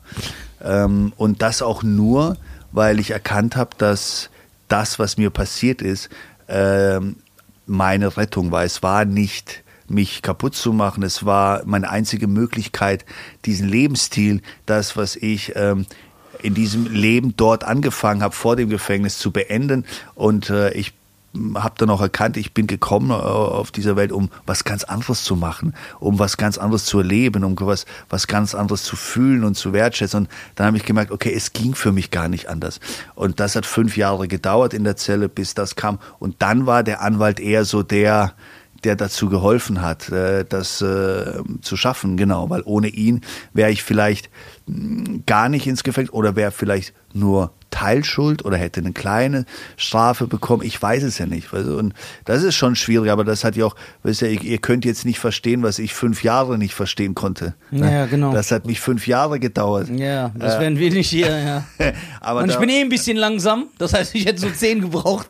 Und vor allem fünf Jahre an dir arbeiten, fünf Jahre, ne, äh, sehr viel an dir arbeiten. Es war ja nicht fünf Jahre äh, rumsitzen und grübeln, was mir passiert, so Mitleid mit mir haben, sondern äh, ich habe hunderte und hunderte und hunderte von Büchern verschlungen. Ich, hab, ich weiß nicht, wie viele Tausende von Liegestützen und Ja, Kniebeugen. das ist und, mein äh, Style. Und äh, Hast du viel trainiert? ja, ja, wir waren, also bei mir haben sie immer gesagt, weißer Mann, wenn einer stirbt von Fitness, haben die Thailänder gesagt, wenn einer stirbt, dann, dann du, ne? du, Geil. du stirbst als erster von Fitness. Haben noch nie gehört, haben gesagt, Leute, kannst du von Fitness sterben. Doch, doch, du stirbst von Fitness. Ist das, äh, weil man viel Zeit hat, äh, ver vereinfacht es das? Also diese tausende Liegestütze, Kniebeuge, Klimmzüge, Burpees. Äh, Alles, alles. Also ich konnte, wir haben, ich hatte dann noch ein Fitness-Team, man hat mich Coach genannt. Also wir haben Planks gedrückt, äh, 15 Minuten locker, Geil. locker. Ne? Äh, und, und wir haben gezählt, also auf Thailändisch bis 500, wenn man nur 20 Leute und zählst und ich sage Ja. 1, 2, 3 und dann zählen wir 500 eine Runde, zwei und sagt einer, sagt einer, macht ihr einen Fehler, dann vergehen wir bei null wieder. Also es war, Geil. das waren chaotische Trainings, die ich da gemacht habe. Ja, ja. Wie viele Liegestütze konntest du am Tag irgendwann? Was war so deine. Ja, gut, es kommt drauf an, äh, den Style der Liegestütze. Mache ich schnelle Liegestütze, also schnelle, Ja. dann kannst du sehr, sehr viele, wir reden im dreistelligen Bereich. Ja. Machst du aber langsame, vor allem sehr langsame beim Das Runtergehen, ja. acht Sekunden runter und dann explosiv hoch, acht Sekunden runter. Das ist eine andere Geschichte. Ne? Und Es gab ja verschiedene Arten, ne? Spider-Man, Liegestütze oder äh, ich hatte dann das Glück, irgendwann mal auch im, im vierten Jahr das Privileg zu haben, ähm, äh, Zeitschriften geschickt zu bekommen, was kein anderer Gefangener durfte, aber er hatte eine gute Beziehung mit den Wärtern und dann hatte ich jeden Monat das Men's Held ne? Ja, und äh, den Stern. Ja.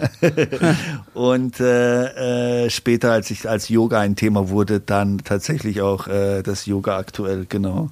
Okay, das heißt, denkst du, das hat auch geholfen? Also, ich bin ja überzeugt davon, dass viel Sport auch dem Verstand hilft. Denkst du, das hat äh, eine beruhigende Komponente gehabt, dass du immer diese Routine hattest, Liegestütze, Kniebeuge? Wahrscheinlich gab es Gewichte da auch. Das heißt, du konntest ganz normal Curls, Bankdrücken, alles machen. Genau. Also äh, der Verstand ist halt, wenn du jetzt etwas erlernen möchtest, dass du ihn benutzt, dass du Dinge lernst, Bücher liest, dass du deinen Kopf benutzt, ja. Aber wenn du richtig, wenn du schon deine Sache kennst, nehmen wir dann ihr beide, ihr wisst schon, was zu tun ist. Ne? Ja. So, jetzt geht ihr hin und wollt wirkliche Kräfte, ihr wollt noch besser werden, dann heißt es eigentlich, öfter mal am Tag Verstand abschalten, Ruhe einkehren lassen, damit durch diese Ruhe deine wirkliche dein Talent, dein, dein, deine Kraft, die im Inneren schlummert, sich weckt und dann bist, sitzt du hier und das läuft wie geschmiert. Ne? Ja. Genau, anstatt dass du so ein kopfbelassener äh, Mensch bist und ähm, und so war das eben auch bei mir, dass äh, durch das, das Fitness war ja das äh, letzte, was ich noch hatte. Ich hatte ja nur noch den Körper, auf den ich Acht geben war alles weg. Irgendwann mal war Frau weg, Kind weg, alles, was ich hatte, äh, Auto, alles war weg, alles war verkauft. Ich hatte eine Uhrensammlung. Ähm, ich, äh, eine, eine witzige Geschichte.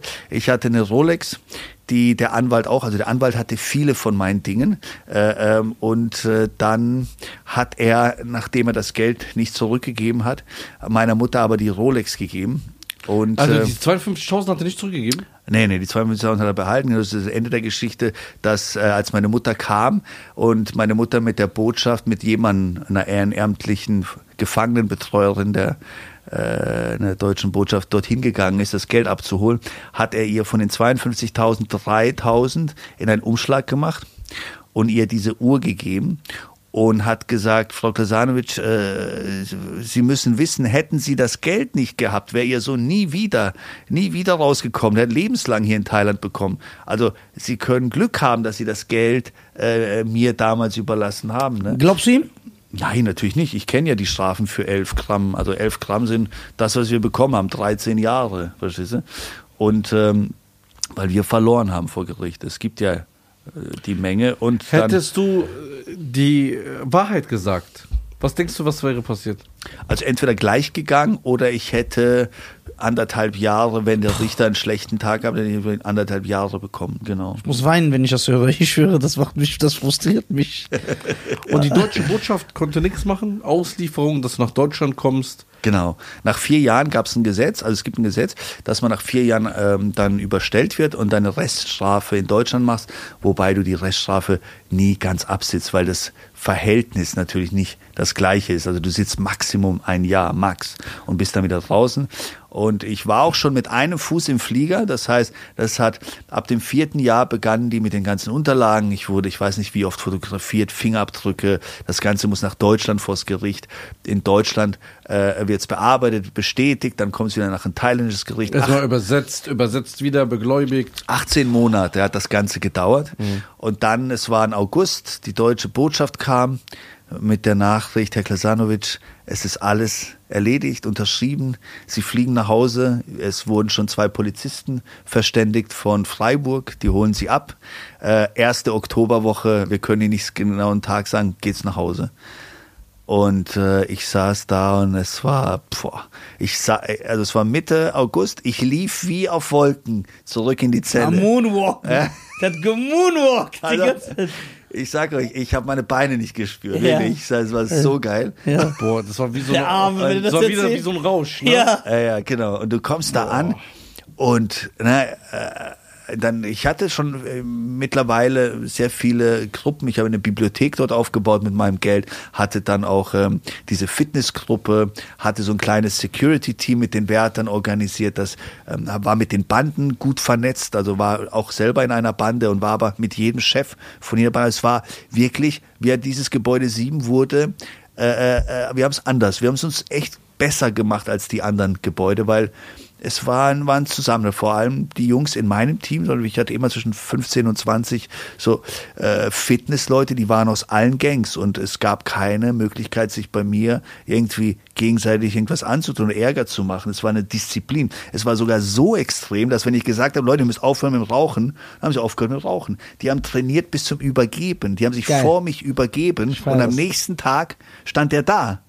Das war Wahnsinn, das steht da und, und heute geht's wieder los, ne? Und ich denke, ja, geil. Also, es Ja, weil man hat nur das. Ja, ja. Man muss irgendwie Ja. Euphorie äh, erzeugen. Du hast doch nur das, du hast ja gar nichts. Genau, und Fitness kann das sehr wohl. Also Fitness ist ja ne, auch ein Verlassen deines. Ne? Du willst eigentlich mal diesen Kopf verlassen. Überleg mal einer, der noch viel belastender ist als jetzt, als jetzt äh, wir, äh, der wirklich äh, mit etwas am Grübeln ist. Und da macht er ein paar Liegestützen, da macht er es diszipliniert oder joggt ein bisschen und macht so ein paar äh, Power äh, Squats oder ich weiß nicht was. Und dann fühlt er sich, oh gut, ich habe endlich mal ne, dieses, diesen Kopf verlassen können. Und das war es ja für uns. Es war ja eigentlich nur ein Trick, den Kopf zu verlassen, der aber erzeugt hat, dass wir auch äh, wuchsen. Also wir äh, haben die ganzen Gesetze der äh, äh, Fitness, äh, äh, Nutrition, also Ernährung komplett umgeschmissen. Also es, keiner von uns hatte 20 Gramm Proteine. Wollte ich sagen, ja. Keiner von uns hatte irgendwelche Ma- Massen an Kohlenhydrate.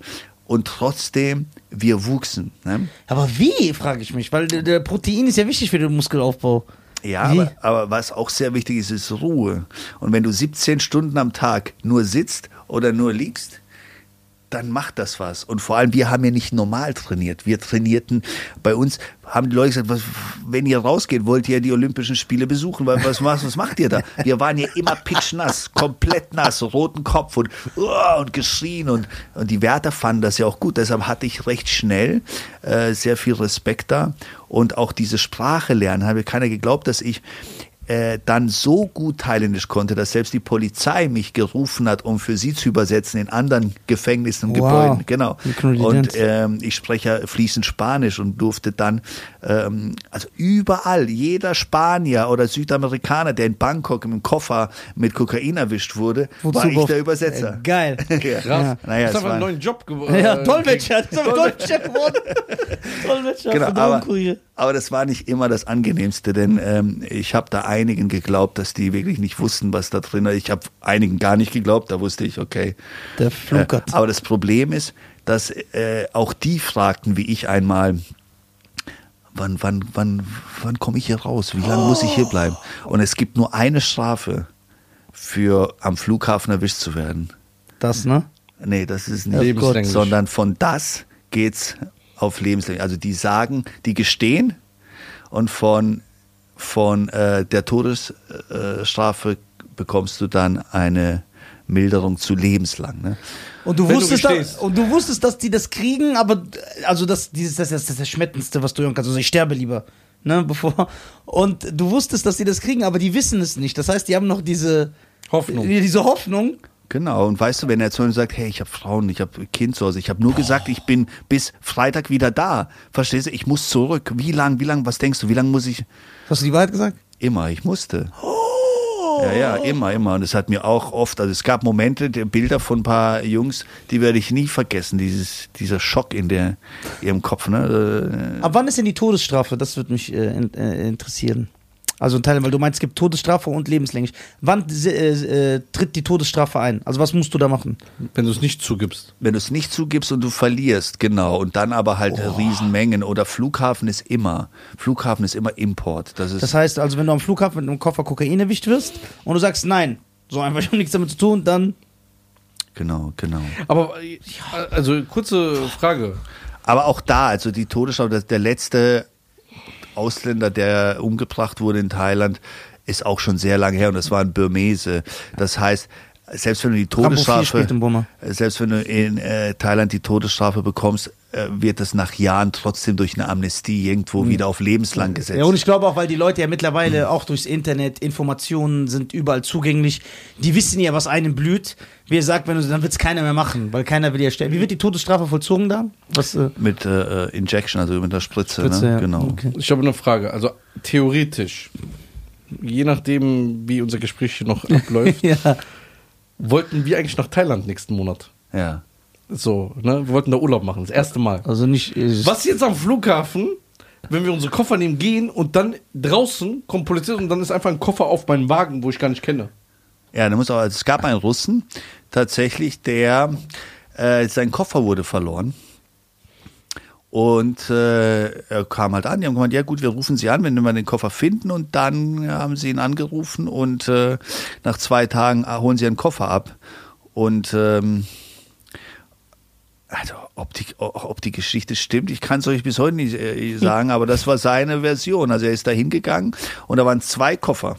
Und er hat gemeint, das ist mein Koffer. Und, und, aber es, dieses, dieses, ähm, wie sagt man, dieser Aufkleber, Ja. ne, der war aber nicht auf dem Koffer, war auf dem anderen Koffer. hat er gemeint. Und die haben gemeint, das ist dein Koffer. Und er hat gemeint, nee, das ist mein Koffer. Und die haben gemeint, nein, das ist dein Koffer. Steht der Name. Ja, aber das ist falsch. Das ist mein Koffer. Und da haben sie den mit seinem Namen aufgemacht und das Kokain drin gefunden. und dachten, deswegen hat er gesagt, dass der andere sein Koffer ist, weil er wahrscheinlich. Äh, oh, Genau. Ja, also äh, ich fliege also, nackt nach Thailand. Ich, äh, ich, es ist so, es ist so, äh, dass ähm, Ich will da gar nicht mehr hin. jeder dieser Leute, die erwischt worden sind, ich bin mir sicher, die haben irgendwo etwas abzubauen, irgendwas etwas zu lernen. Ich kenne Thailand sehr, sehr gut und äh, ich würde jeden, ich würde morgen zurückgehen, wenn sie mich, wenn sie mir erlauben würden. Es ist ein ganz tolles Land. Die Menschen sind sehr besonders.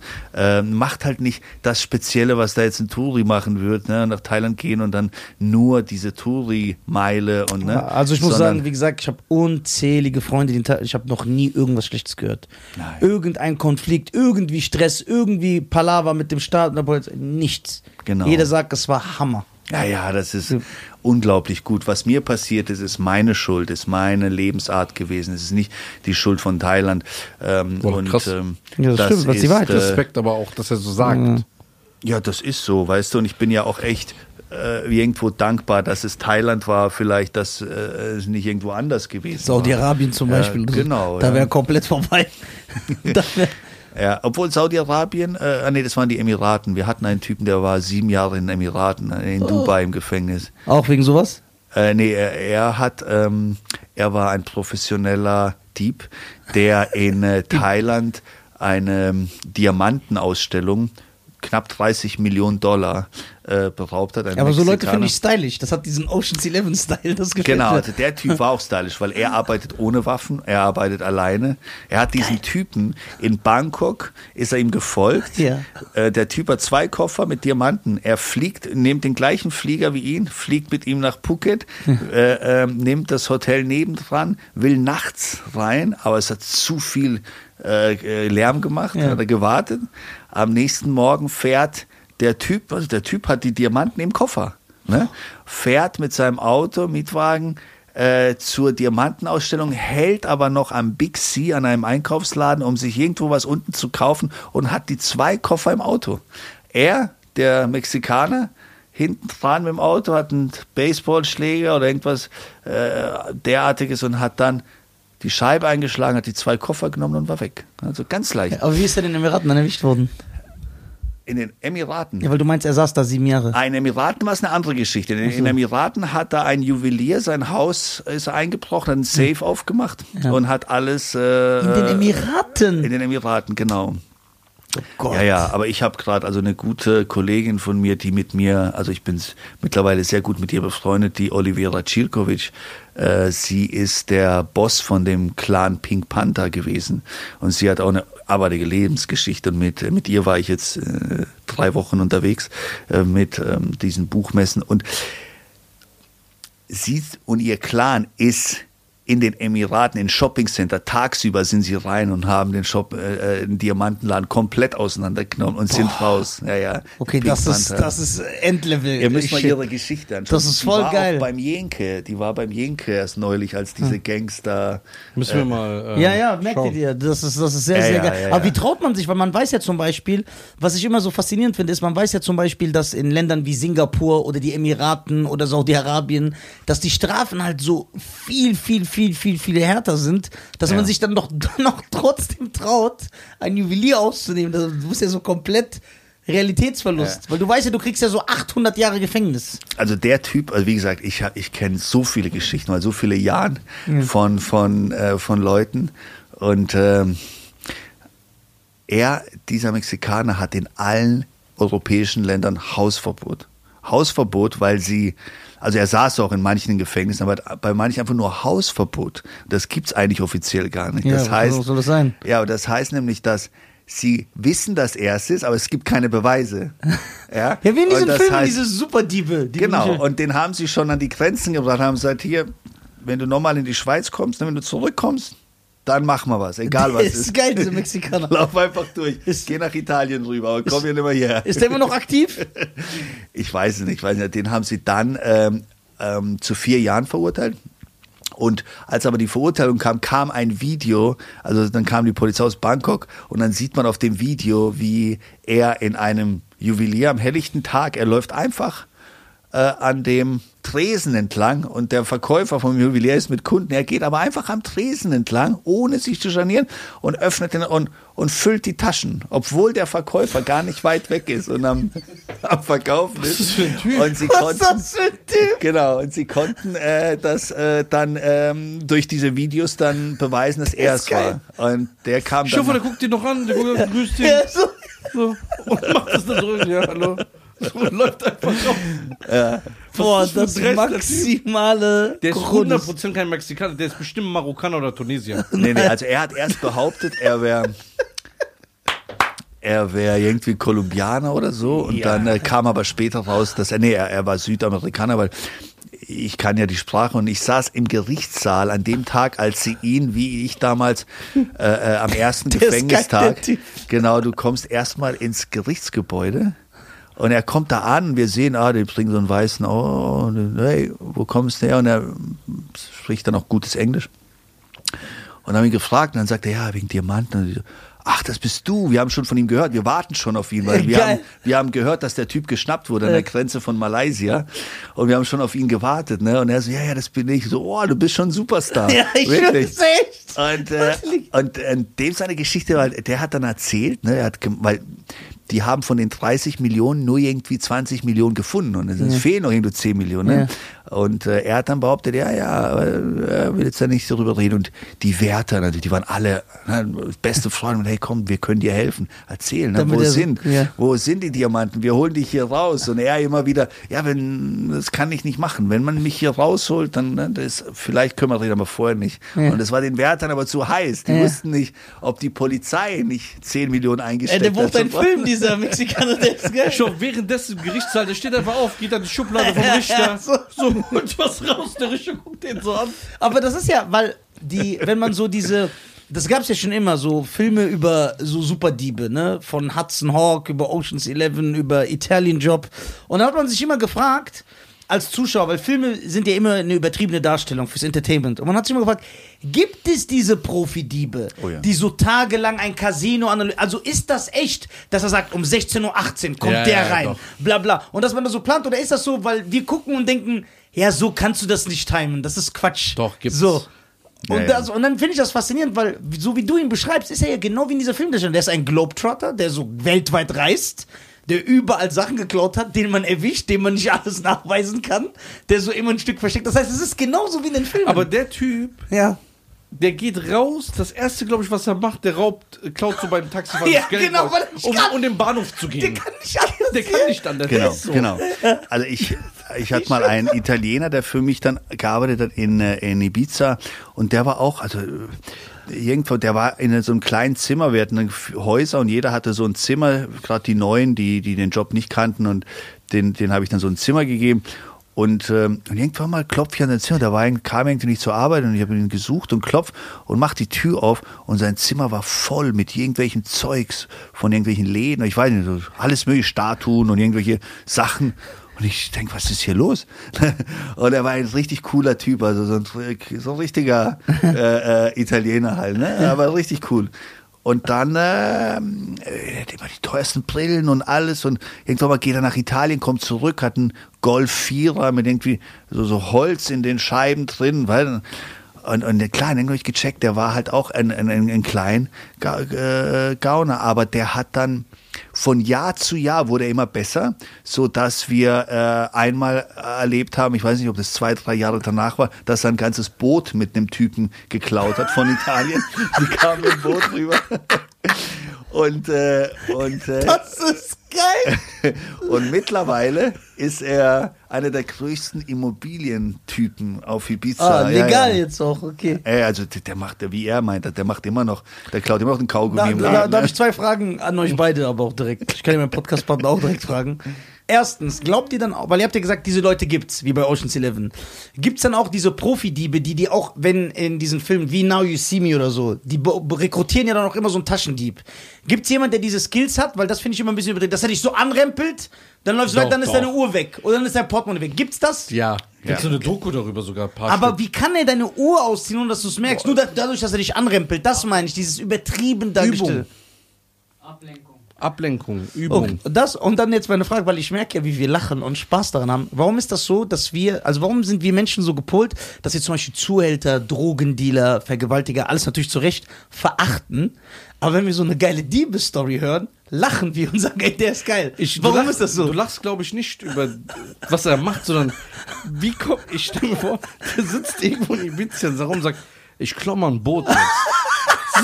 Einfach das in seinem Kopf zu haben, dahin zu gehen, dann an so Steg, also so wie er auch ihn beschreibt, Ja. der hat ja nicht so lange beobachtet. Dann wahrscheinlich einfach das Seil abgemacht und hat so einen anderen gegrüßt und hat gemeint, ja, der so, ey, das ist vom Jimmy der Boot, ja, ich hol das mit seinem Neffe. Ja. So, geht einfach rein und fährt einfach los nach Ibiza. Ja, warum feiern Genau. wir das? weil genau. das so dreist ist. Ja, ja. Also ich hatte viel mit Italienern zu tun. Meine, meine rechte Hand, äh, der jahrelang, wie mein Bruder, wie ihr zwei wahrscheinlich, äh, war, äh, ist Italiener. Und, ähm, und der war, der war auch so. Es war so, dass wir haben jahrelang, wir haben sehr viel Geld gehabt, aber wir waren auch immer in Restaurants. Wir hatten zwar die schicksten Küchen in den Häusern, wir hatten die tollsten Fernseher und ich weiß nicht was für Anlagen. Wir haben nie Fernsehen geschaut, aber wir haben nie in der Küche gekocht.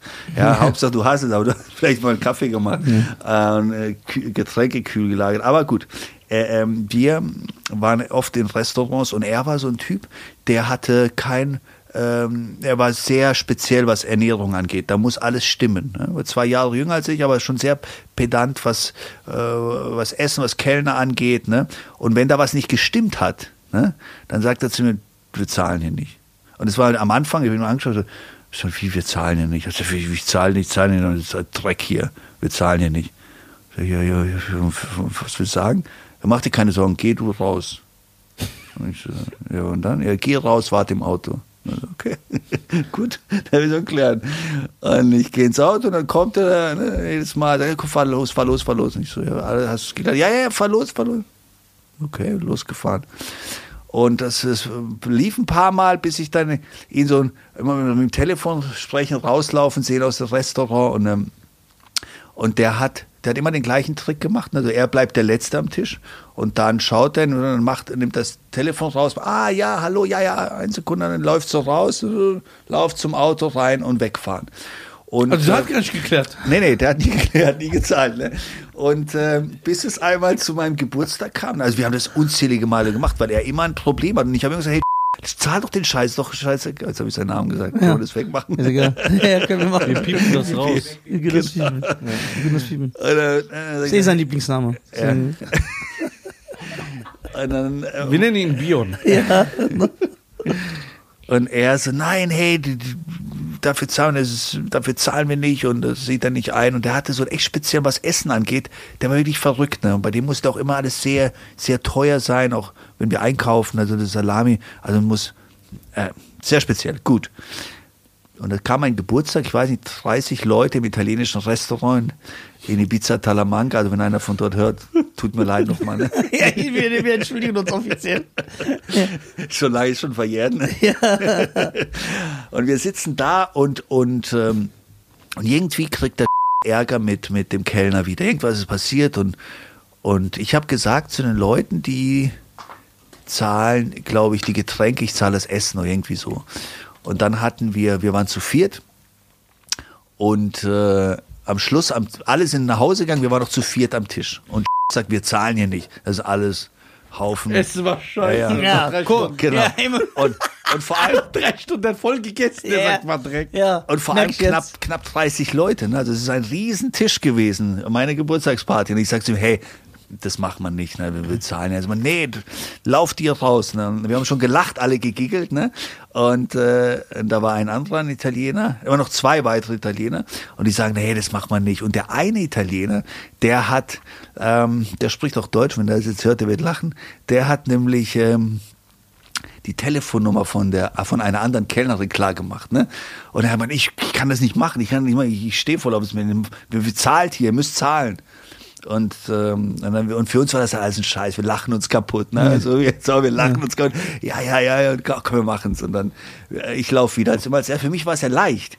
Ich sitze im Auto, ich war da, der immer einen Wagen hatte, ne? Ja. Ich sitze im Auto und starte den Wagen und ähm, Irgendwann mal kommt der zweite Italiener, irgendwann kommt mein Freund angelaufen und ich schaue, wo ist der, der, der vierte Italiener? Und der sitzt dann drin. Ich sage, ja, was, wo ist der vierte Italiener? Ne? Und er meint, ja, der Idiot, der will nicht gehen. Der, der meint, wir, er glaubt, wir meinen es nicht ernst. Ne? und ich, ja, und jetzt, also nix, fahr los. Okay, und ich bin losgefahren. ähm, Ich hatte ein Cabriolet und schaue im, äh, im Rückspiegel und sehe den vierten Italiener mit so einem Gesicht und, und rennen, ne? Und, oh, und rennt und hinter ihm die Kellner und ich weiß nicht was. Und ich fahre los und wirklich, er springt mir in den Wagen sozusagen hinein und ja, ne, ja, Schlöcher, Wichser, was habt ihr gemacht? Und wir sind weggefahren. Dass dann er zwei Wochen später in irgendeinem Club die Kellnerin wieder trifft, aber aus Versehen, ne? Ja. Und er dann eine Ohrfeige kassiert. Der Arme. Der Arme, der Ihr habt sein Date kaputt gemacht. Ja, ja, ja. Ja. ja. Also es, es ist sehr verrückt, sehr verrückt. Wir hatten, ähm, vor allem auf Ibiza hast du diese, diese ähm, Charakteren gehabt, wo du hier nicht triffst. Ja. Sehr viele Exoten, viele, die konnten nicht zurück in ihre Länder, die waren gesucht, die haben dann äh, auf Ibiza gelebt. Die gibt's bestimmt heute. Ja, ja, klar, klar. Viele Flüchtlinge. Die verrücktet, verrücktesten. Thailand aber auch. Also wie, man hört das ja auch, dass viele aus Deutschland oder so, die strafrechtlich verfolgt werden, die fliehen nach Thailand. Ja, ja. Bleiben dann da. Genau. äh, es gibt in, äh, Ja. in Pattaya in Thailand, das ist so wahrscheinlich der größte Puff der Welt, das ist eine Stadt, ein Puff. Und äh, also ähm, so kommt es dir vor. Und äh, äh, da gibt es eine Straße, die heißt Soi Bacau. Das ist eine Straße für Engländer. Ne? Äh, und es sind nur Engländer. Und da sind die krassesten, die krassesten englischen Gang-Hooligan-Mitglieder, die alle dort nicht mehr zurück können. Ne? Jeder hat so 900 Das ist- Schlägereien am Tag gehabt. Ja, und die krassesten Geschichten, die haben auch alle, die kommen nach Thailand, haben alle auf einmal irgendwelche Villen und irgendwelche krassen Autos und die, Ja, die, die hoch. so Glas einfach vom Bier, so beißen die ab. Ja, und schlucken das und runter. Schlucken runter, die sind ja krank, diese Engländer. ja.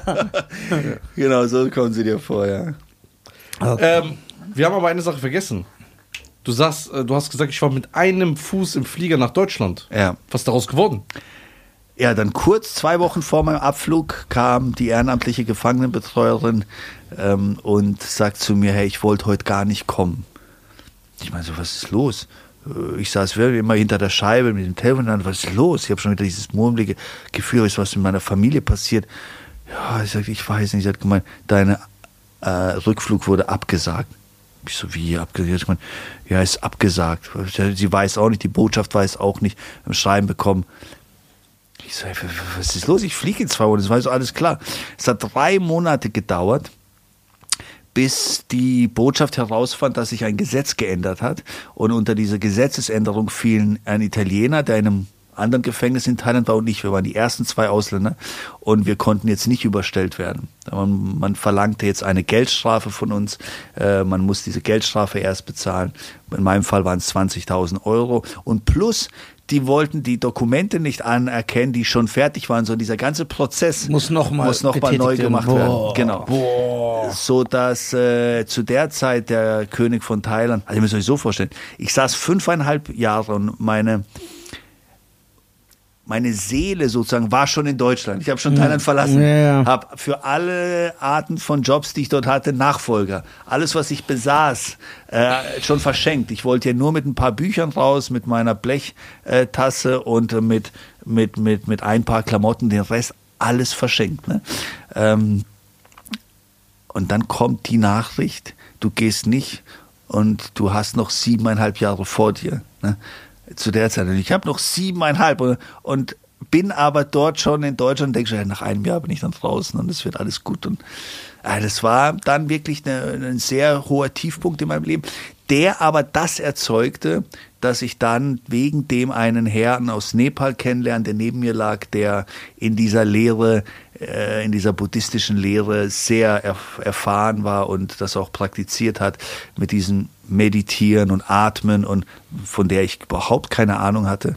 Und er mich da reinbrachte. Und das war mein komplett neuer Beginn, dass äh, ich äh, den Kampfsport aufgab, dass ich äh, äh, nur noch Fitness machte und Predigen, haben eine Kirche mit aufgebaut und begann die Bibel zu predigen und ein ganz, ganz neues Leben äh, die letzten drei Jahre dort gelebt habe. Und ähm, und ihm zu verdanken, er war derjenige, der mich äh, damit in dieses Leben reinbrachte. Und heute ich auch davon sozusagen lebe, also ich diese Tricks, mittlerweile gibt's oder die gab's schon im Gefängnis, die 3x10-Methode, das sind zehn verschiedene äh, Übungen, die haben, sind komplett unterschiedlich voneinander. Es hat was mit Essen, mit Gehen, mit Zuhören zu tun.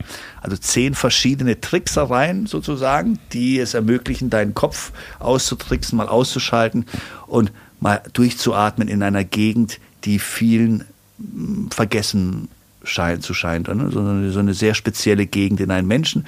Und, äh, und das mache ich heute noch und ähm, Es gibt auch mittlerweile schon seit längerem eine Homepage, wo man das sehen kann. Also diese Tricks aus der Zelle und die funktionieren sehr wohl. Ich habe dann das die erste Yoga-Klasse, die basiert auf den Übungen waren, aber äh, ähm, äh, Thailands aufgebaut in meinem achten Jahr und äh, hatte dann äh, aus, aus Pappkartons habe ich, äh, hab ich Matten gebaut und äh, hatte einen Raum mit äh, Schwerverbrechern, alles äh, Drogen und äh, Gangmitglieder. Und Die dann Yoga machen. die dann Yoga gemacht haben, genau. Geil. Ja, und das war richtig geil. Ich hatte, am Anfang waren sie sehr chaotisch und, und dadurch, dass die Werte jetzt gleich kamen, habe ich gesagt, Leute, tut mir einen Gefallen, bitte. Ich wollte die Klasse gar nicht haben. Es waren von zwei Thailändern inszeniert, die mich jeden Morgen, ich hatte ja dann so einen Rhythmus, um vier, als alle schliefen, ähm, stand ich immer auf, äh, habe meine Waschung gemacht und dann begann ich mit denen, mit Atmen, dann mit äh, Meditieren in der Stille, dann Beten. Ne? Und bis sechs Uhr war ich schon völlig aufgeleuchtet und Lächeln im Gesicht und, und, und, und das Jahre immer tiefer, immer intensiver, dass die Thailänder gesagt haben, weißer Mann, also bei dir geht's echt ab, du siehst nicht aus wie einer von, von uns. Ne? Und daraufhin haben sie die Wärter gefragt, ob ich so eine Klasse beginnen kann. Und ähm, und die erste Stunde, die wollten, äh, da waren ein paar Chaoten dabei, die wollten eigentlich nur Ärger machen. Da habe ich gesagt, hey Leute, die Wärter kommen, jetzt tut mir einen Gefallen, ne? Weil da kam auch der oberste Wärter von, vom Gefängnis und andere Gebäudewärter. Und ich so, Leute, macht einfach mit, verstehst du? Und dann und eine Stunde geht das, 60 und danach können wir immer noch Scheiß machen. Und die haben es gemacht, um das zu beenden. Und als die Stunde fertig war, kam von den acht Leuten, jeder Einzelne hat gemeint, hey, wir hätten nie gedacht, dass das Zeug so wirkt. Also das, Also das ist äh, verschiedene Philosophien, die du mit Yoga kombinierst, ja? Kann man das so? Genau, also für mich war es ja eigentlich ein Trick, um, es geht nicht um, um Yoga oder um, es geht einfach, als ich das erste Mal eine Vorwärtsbeuge gemacht habe und meinen Zeh versucht habe zu berühren und gemerkt habe, dass mir alles wehtut, dass es unmöglich ist und ich stärker atmen musste, um das überhaupt auszuhalten, merkte ich, das war auch ein Trick, diesen Kopf zu verlassen, weil was der Nepalese mir beibrachte, war, schau, dass du diesen Kopf zum Ruhen bringst und dann wirst du etwas anderes erleben. Und als ich gedehnt habe, war das mir sehr leicht, den Kopf zu verlassen und das war dann der Anfang von Yoga. Das heißt, du praktizierst jetzt regelmäßig Yoga und Fitness auch noch? Oh ja, ja, ja. Okay, okay. Genau. Und Ja, das ist bei mir ein schweres Problem, meinen Kopf auszuschalten. Das habe ich immer noch. Bei so, bei mir, mein Kopf rattert die ganze Zeit, deswegen schlafe ich auch nicht gut. Kommen immer wieder Bilder in meinem Kopf. Ich sehe auch alles extrem in Bildern. Und Genau. ähm, völlig normal. also es gibt ja auch Leute, äh, also zum Beispiel wie du jetzt gerade, ähm, nee, was heißt normal? Es gibt ja eine Krankheit, wo man die jetzt nicht sieht. Ja, es könnte, also es wird immer schneller. Du musst dir vorstellen, es ist eine Geschwindigkeit, eine Frequenz. Und umso schneller so, sie wird, umso schlechter geht's dir. Und umso schneller alterst du und mm, im, im schlimmsten Fall wirst du auch krank davon. Ja. Ja. Okay, du hast 13 Jahre bekommen, aber du bist jetzt im achten Jahr. Mhm. Du hast Buddhismus hinter dir, Predigen, du hast dich gefunden, deine innere Ruhe gefunden, du hast deinen Ein- und Ausschalter gefunden. Mhm. Du hast einfach das Gefängnis umgebaut, wie Adam Sandler bei Spiel ohne Regeln, Ja. hast du einfach das Gefängnis umgebaut. Was passiert im achten Jahr? Genau, im achten Jahr. Also dazu sagen, ich habe alle äh, äh, Religionen durchgenommen. Also hab, einer meiner besten Freunde war, war, war Moslem, der ähm, Chef der, des Moslem-Clans. Also es gab auch ein, eine, eine islamische Gang sozusagen. Äh, der gefähr, einer der gefährlichsten Männer äh, im Gefängnis. Und weil er nicht nur im Gefängnis, sondern auch draußen bekannt war, dass für für Schulden oder für gewisse Du bist auch gebürtiger Muslim, ne? Wenn du Bosnier bist. Gesichtsverlust. Äh, nein, äh, äh, Bosnien ist aufgeteilt mit drei verschiedenen Traditionen. Ne? Du Ja. hast äh, die Kroaten, die Ja. den Ka katholischen, Ja. äh, die katholische Danke wieder. Religion haben. Du hast äh, die Bosnier, Bosnier, die Ja. die ähm, äh, die den Islam haben und dann hast du die bosnischen Serben, die orthodoxe sind. Ja, okay. Genau. Und du? Und äh, wir sind von dem bosnischen serbischen Teil, den Okay. orthodoxen Teil. Wobei ähm, ich dazu sagen muss, dass für mich Religion wirklich äh, nie ein Thema war. Ich habe so viele Bücher gelesen über was Religion, und zwar jede Religion, alles für Gräueltaten gemacht hat, dass es mich graut, wenn ich, also ich würde nie in eine Kirche oder äh, in eine Moschee oder sonst wo gehen. Respektiere den Islam sehr, denn es ist eine sehr hohe Kunst von, von Gottanbetung, dieses fünfmal am Tag und dieses wirklich disziplinierte und die Waschung und äh, ähm, also auch mit dem Essen. Also es ist eine sehr, sehr intensive Art und Weise. Aber Äh, Zur Story, ich habe dich aus Versehen unterbrechen, unterbrochen, tut mir leid. Da war diese Gang, diese islamische Gang. Mm. Und du warst mit dem cool.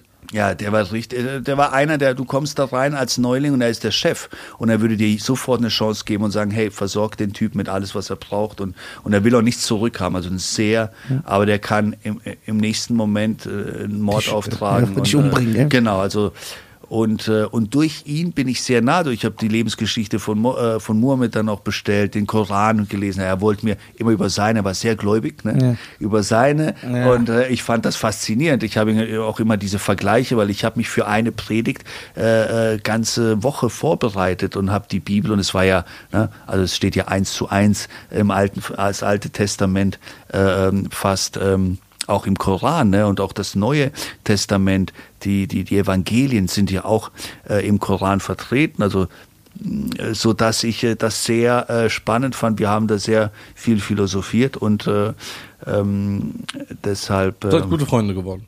ja, ja, Trotz ja, dieser. Unterschiede in den Religionen. Ja, ja, da, Weil klar gibt es ja Gemeinsamkeiten, aber es gibt ja immense Unterschiede zwischen jetzt Christentum und Islam.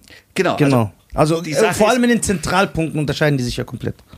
Eben, weil sie Traditionen verfolgen und dann aber nicht diesen Hauptzentralpunkt sehen, ist das, entweder bist du Gläubiger oder du bist Ungläubiger. Aber zu sagen, du bist Ungläubiger, weil du falsch glaubst, ist völlig falsch. Also völlig äh, daneben von, bei, von allen Seiten. Es gibt genauso die Hinduisten, die sagen, wir wären komplett verkehrt. So gibt's die, äh, die Größten, die uns alle verkehrt sind, sind die Juden, ne, die dann sagen, hey, die, die haben alle nichts verstanden. Ja. Verstehst du? Aber letztendlich bemessen wirst du danach, ob du dran glaubst. Und wenn du sagst, ich glaube dran, dann könnte man hinterfragen, okay, was sind denn die Gesetze, an die du glaubst oder an die du vielleicht dich halten solltest? Und wenn du die sagen kannst und die vielleicht irgendwie auch erfüllen kannst, dann bist du dann bist du richtig. Und da kann Tradition dir frei gewählt sein, wenn du das möchtest. Ich zum Beispiel habe keine Tradition.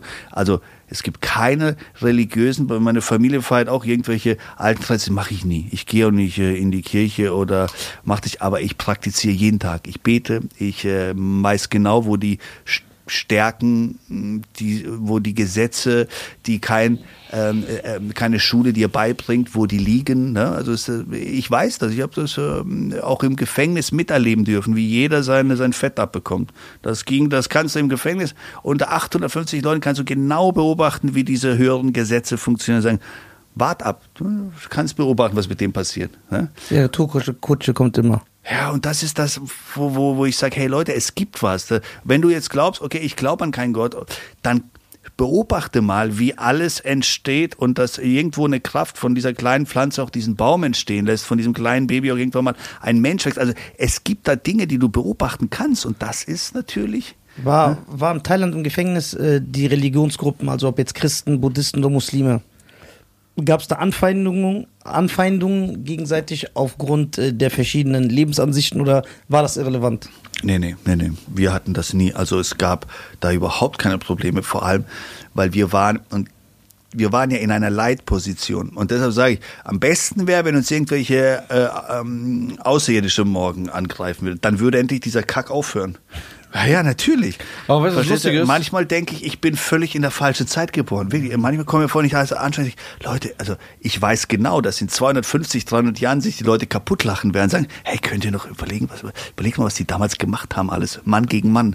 Äh, Messer äh, und, und Pistole, was sie sich angetan haben wegen bestimmten Dingen. Ne? Ja. Ich bin mir sicher, dieses Zeitalter wird kommen, wenn sie sich wirklich wundern und staunen werden, sagen, hey, Guck mal, damals waren die ganz Knast, anders. 850 Leute haben viele unmoralische Dinge getan, aber trotzdem feinden die sich wegen Religion nicht an, in, auf engstem Raum. Ja, obwohl die unterschiedliche Meinungen sind. Und hier werden andere Religionen beleidigt, äh, äh, schlecht gemacht, man wird angefeindet, Das ist ja, da, ja, ich verstehe auch obwohl nicht. eigentlich alles in Ordnung ist. Weil ich sag ja. auch immer, zum Beispiel ein, ein, wenn ein Christ und ein Muslim oder ein Jude und ein Christ, ja, die unterscheiden sich ja im, immens von ihrer äh, Herangehensweise an den Glauben. Zum Beispiel nur der, nur der Christ, nur der Christ glaubt daran, dass Jesus der Sohn Gottes ist und für dich ein Opfertod gestorben ist. Das ist ja der, der einzige Weg für dich, um ins Paradies zu kommen. Wenn andere das jetzt, deswegen ist, verstehe ich, warum der Christ denkt, ey, die anderen sind ungläubig, weil das ist ja der Zentralkernpunkt des christlichen Glaubens, aber keiner glaubt das außer die. Deswegen verstehe ich den. Aber es muss kein Grund sein, um sich gegenseitig anzufeinden. Es, also für mich ist es eher so, wie er sagt, ich liebe Denzel Washington, ich sag, ich liebe Jean-Claude Van Damme. Ich muss nicht seiner Meinung sein, der kann doch trotzdem mein Bruder sein. Der kann doch trotzdem mein Homie sein. Es sind Auch beide Schauspieler. Ja, genau, auch wenn ich, äh, wenn er was anderes, ich sag, das beste Essen ist Döner, der sagt Pizza, jetzt als Beispiel. Da muss man ja nicht, äh, Ja, schön er, kann, er kann ja überzeugt sein von dem, was er, was er glaubt. Ich bin von meinem überzeugt. Ich kann denken, er liegt falsch, er kann denken, ich liege falsch, aber man kann ja trotzdem cool miteinander sein. Und Das beides ja- ist Essen und beides brauchst du zum Leben und beides wird dich ernähren. Genau, und ich finde, man sollte also- auch nicht, meiner Meinung nach, man sollte auch nicht krampfhaft, also das ist jetzt meine Meinung, man sollte auch nicht krampfhaft irgendwelche äh, fiktiven Gemeinsamkeiten versuchen, versuchen, weil es ist okay, dass du eine andere Ansicht hast. Verstehst du? Es ist okay. Ja. Man muss nicht sagen, ja, aber guck mal, eigentlich sind wir gemeinsam. Und dann findet man irgendwo ein Wort, ja, guck mal, das steht ja in allen drei Büchern. Nein, das ist doch irrelevant. Du kannst doch das glauben und nicht das und wir können trotzdem Also- cool miteinander sein. Ich muss sagen, das Jahr 2023 ist fast zu Ende und das war das Schönste, was du jemals in den letzten 150 Folgen gesagt hast. Ja, aber ich werde eh wieder Also reinscheißen. ein Respekt. Also das war echt das Schönste. Sonst, also das ist der echte Nisa. Jetzt habt ihr ihn kurz erlebt, nicht dieser Hahaha, hier, guck mal da. Das ist aber auch ein geiler Nisa. Nee. So, ähm, mich interessiert immer noch im achten Jahr, was Ja. ist passiert? Wie bist du aus dem Gefängnis rausgekommen? Genau, dann gab es äh, doch ähm, diese Amnestie, also das heißt, der alte König starb, König Nummer 9, und man hat ähm, ja, im Gefängnis auf seinen Tod gewartet, aber das war ja, in Thailand kriegst du für ähm, Gottes, für Gottes, für äh, äh, Kö äh, Königsbeleidigung äh, die, ähm, also 25 Jahre aufwärts ist die Strafe. Und trotzdem haben wir äh, gewartet, er war sehr krank und dann passierte es, er starb und ähm, dann wurde sein Sohn gekrönt und wir haben ähm, tatsächlich diese Amnestie bekommen. Ich bin dann an diesem Tag, als äh, dieser Zettel rauskam, an diesem Infoboard, ich bin hingerannt und habe geschaut, geschaut, geschaut und gesucht und habe meinen Namen gesehen und gelesen und dann stand da, ich gehe nach Hause, sofort nach Hause. Also das heißt, man hat mir die Reststrafe Erlassen. erlassen. Weil der König gestorben ist. Weil der neue König dann gekrönt wurde, genau, wegen der Und- Krönung. Mhm. Wegen der Krönung, nicht wegen dem Tod. Nee, wegen dem Tod gab es Krönung ist dieser Kaffee, weiter. Genau, wegen der Krönung ist was, äh, äh, äh, ähm, ist eben diese Hauptamnestie gegeben worden und äh, die hat mich dann befreit sozusagen, genau, Und so hast du dann insgesamt nochmal fünf Jahre gespart. genau, Sexy. Ja. Wie war's? Wie war's, so rauszukommen? Himmel, so wie, was Wie geht ab? kamst, du, wie kamst du raus? Hast du den Typen gesehen, der wieder geklaut hat irgendwo? ja, ja.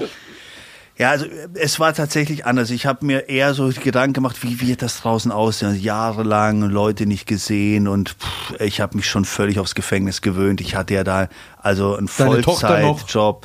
Meine Tochter, meine Tochter mittlerweile in Australien mit ihrer Mutter, kein Kontakt. Ich habe sie einmal wieder, da gibt es eine ganz tolle Geschichte im Buch äh, über dieses einmal Wiedersehen in meinem auch im fünften Jahr. Ähm, also die, meine Ex hat dann wieder geheiratet und ist dann nach Australien mit dem Mann gezogen.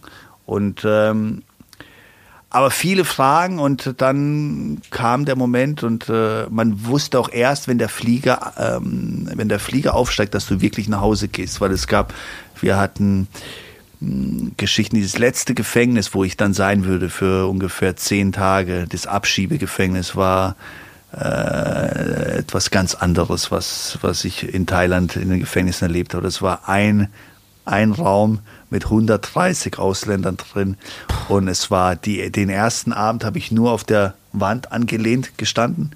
Äh, am zweiten Tag habe ich mich an der Wand runtergesetzt und habe mir endlich äh, mehr Platz gemacht, und sa- und saß da und dann konnte ich auch meine Beine ausstrecken.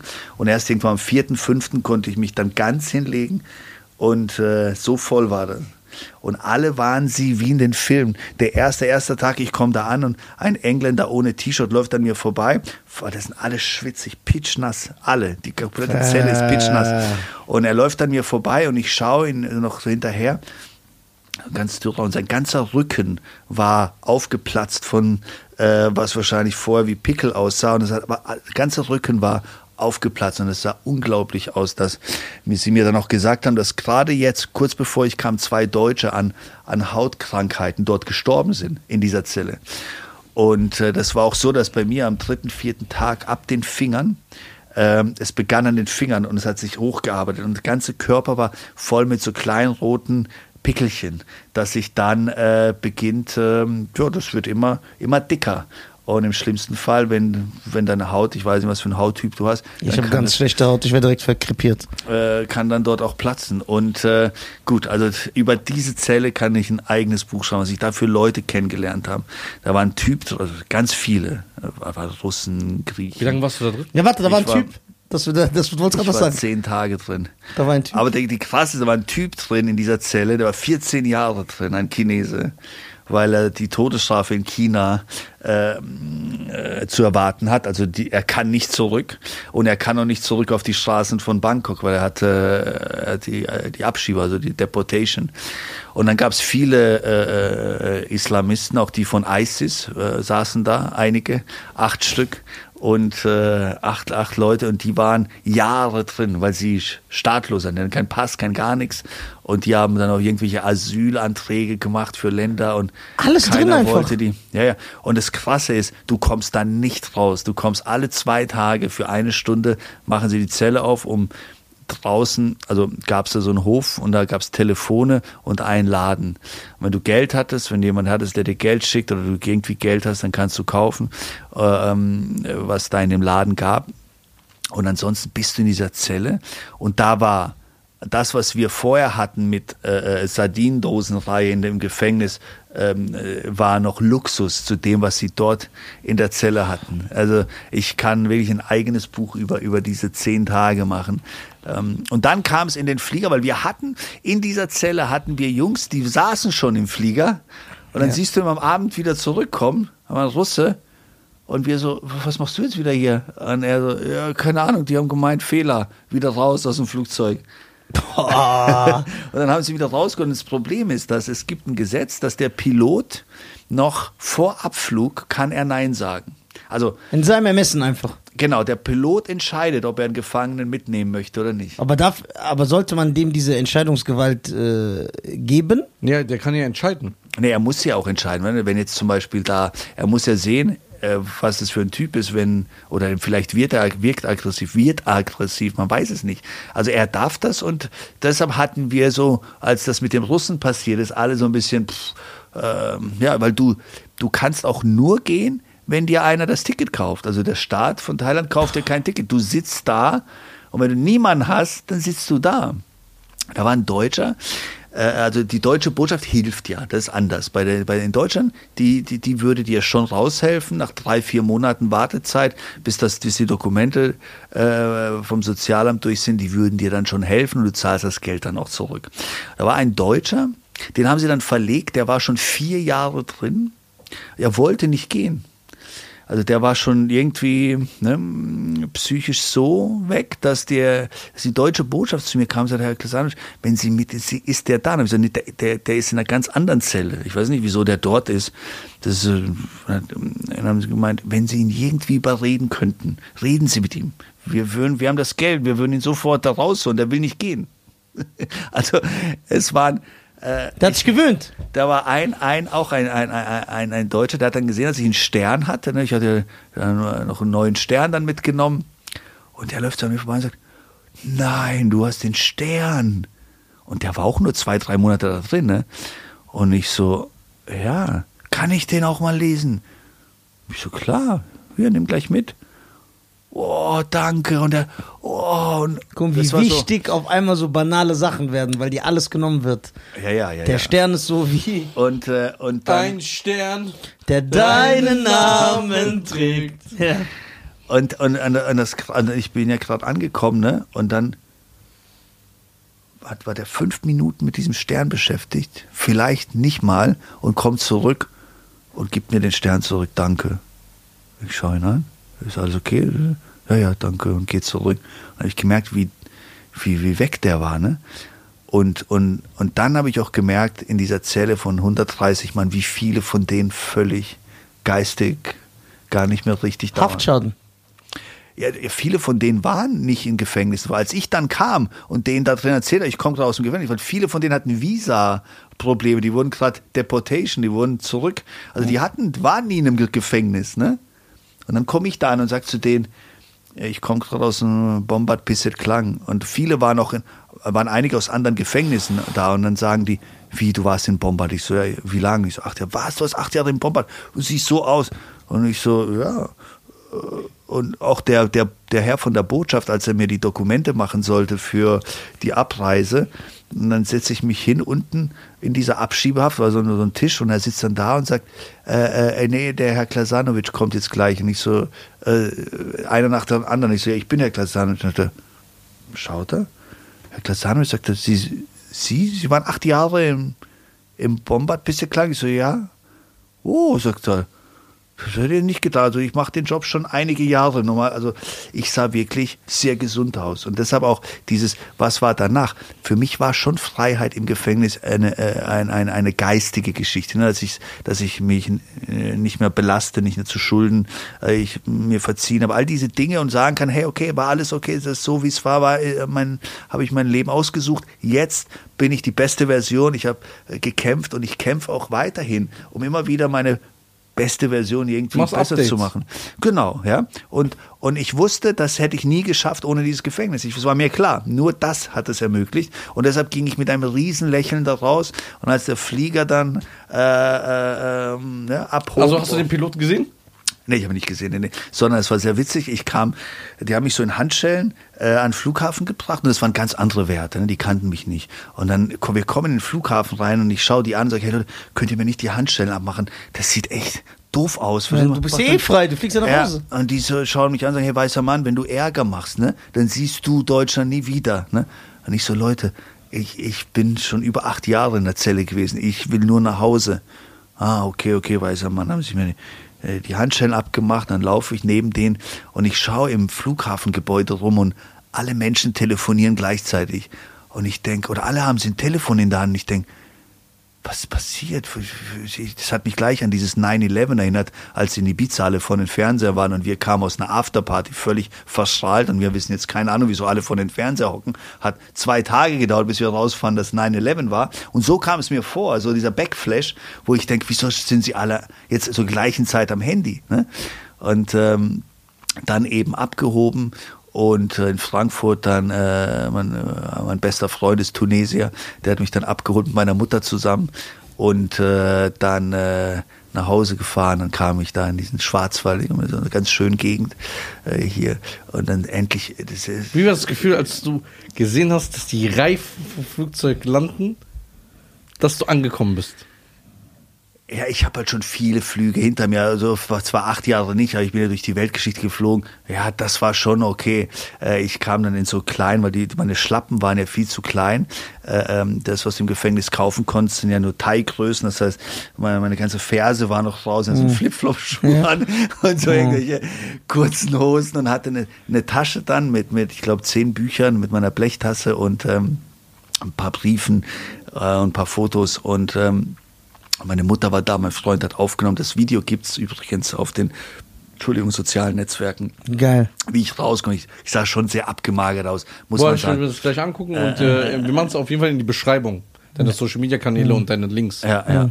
Cool, danke. Und äh, so war es dann auch, dass äh, ich dann er, diesen ersten Baum, ne, ich habe jahrelang keine Pflanze oder kein Grün gesehen und dann kommst du in diese Gegend, wo ich aufgewachsen bin, das ist ja mitten im Wald. Ne? Dann dieser, dieser Schock, es ist Mai, es ist gutes Wetter, grün. Oh, und ich hatte ja schon diese geistige Freiheit, jetzt bekomme ich noch diese virtuelle Freiheit. Ich muss damit klarkommen. Und dann bin ich ja zu Hause gleich eine Runde spazieren gegangen, muss erst mal alleine sein und dann äh, ähm, äh, danach meine Mutter gefragt, Mutter, Autoschlüssel, mal schauen, wie ich noch Auto fahren kann. Ich fahre sehr gerne Auto und dann äh, bin ich in die Stadt gefahren und sehe wieder in diesem Bus halt schon Leute immer wieder mit diesem Handy in der Hand. Weil du das, weil du also reingegangen bist, waren Smartphones noch nicht normal, dass man die ganze Zeit da drauf starrt. Ja, genau. Zu meiner Zeit gab es kein Internet am Telefon. Es gab kein, also es gab Facebook, ja, aber da bist du noch ins Internetcafé Ja, genau, gegangen, genau, um, um genau, dein. Facebook zu erledigen. Und es gab Instagram und WhatsApp, das gab's nicht. Ne? Ich weiß nicht, weil ich meine erste WhatsApp geschickt habe, ich rufe meinen Freund und sage, hey, da ist so ein Haken. Was, was, was heißt der Haken? Er Hat gemeint, äh, wie, wie sind zwei? Da gesagt, zwei Haken da. Ja, das ist abgeschickt. Okay, danke. Nach fünf Minuten rufe ich ihn wieder. Hey, das ist jetzt blau geworden. Ne? Sagt er, äh, äh, ja, ja, jetzt hat er es gelesen. Oh, echt, okay. Und das Ganze, weil mein Kollege bei der Rückfahrt vom Flughafen am Handy das Facebook-Zeichen hatte. Und ich schaue und sehe das Facebook sein und denke, wow, hast du Facebook am Handy? Und er, ja, ja, Facebook am Handy, klar. Und und ich so, echt ganz normal? Und er zeigt's mir so, ja, ja, läuft alles ganz normal. Ich so, wow, das ist ja cool. Also ja, Internet und alles und, und Navi und dann macht Navi an und ich schaue, wie die Stimme kommt. Und ich denke, mein Gott, was ist passiert? Weil zu meiner Zeit gab's das nicht. Du bist wie Sylvester Stallone bei Demolition Man, nachdem er so aufgetaucht wird. Ja. Alles ist anders. Weißt du, weißt du noch, was du äh, am ersten Tag gegessen hast? Ja. Nee, das war völlig egal. Also viele fragen nach diesem Essen, aber ich habe ja meine letzte Mahlzeit um 14 Uhr gehabt und die nächste um 8 Uhr. Ja, acht Jahre lang. Das heißt, Essen war kein Thema. Wir haben nur gegessen zum Überleben. Ähm, äh, und es war mir auch egal, das Essen. Wir hatten das erste Jahr äh, vielleicht drüber nachgedacht mit den Ausländern, was würdest du jetzt, die Engländer, verrückte Engländer, äh, und äh, Russen, was würdest du jetzt für ein Bier machen? Ne? Und dann sitzt man da in der Zelle und reden, was willst du jetzt für ein kühles Bier machen? Ne? Und da waren die, wir haben uns kaputt gelacht, wie wichtig das war. Aber bei meinem achten Jahr, Alkohol und Essen und all das war kein Thema, äh, äh, war gar nicht wichtig, sondern ähm, eben, äh, wie gesagt, dieses äh, endlich wieder mal äh, Natur zu sehen. Bettschlafen war völlig schlimm. Also ich, ich schlief in diesem Bett und ich habe mich reingelegt und ich versank, versank. Ich war richtig drin in diesem Bett, habe gedacht, mein Gott, nächsten Morgen aufgestanden, alles wehgetan. Ich laufe in die Küche rein und meine Mutter, wir müssen unbedingt eine neue Matratze kaufen. Das ist Katastrophe. Meine Mutter, die Matratze ist nie gelagelneu, ich habe sie gekauft. Und dann habe ich gesagt, ich, ich, ich, ich pack das gar nicht. Und dann bin ich am nächsten Abend, äh, ich wollte ich im Wohnzimmer auf dem Boden schlafen. Und meine Mutter, du kannst nicht auf dem Boden schlafen. Mein Sohn, du kannst nicht auf dem du musst, das, das, das geht nicht. Ich versuche, irgendwann, gesagt, Mutter, ich kann nicht in dem Bett schlafen. Ich gehe auf die Couch. Die Couch war sehr hart. Und das ging dann. Wir haben auf der Couch gepennt. Mittlerweile penne ich im Bett, aber das hat wirklich gedauert. Ich hatte echt Gliederschmerzen von dieser Weiche. Äh, Weil dein. Körper sich gewöhnt hat an, an den Boden, an den, Du ne? bist jetzt äh, fünf Jahre draußen, ne? Vier, Vier Jahre. vier Jahre, ein bisschen mehr wie vier Jahre, genau. Sagst du, du bist jetzt komplett angekommen? Nein, also ankommen, sonst, äh, ich habe hier noch diese Lust, diese, mein Hormonhaushalt ist ja noch völlig am ne, Laufen. Das heißt, ich möchte noch machen, ich möchte noch sehr viel erleben, sehen.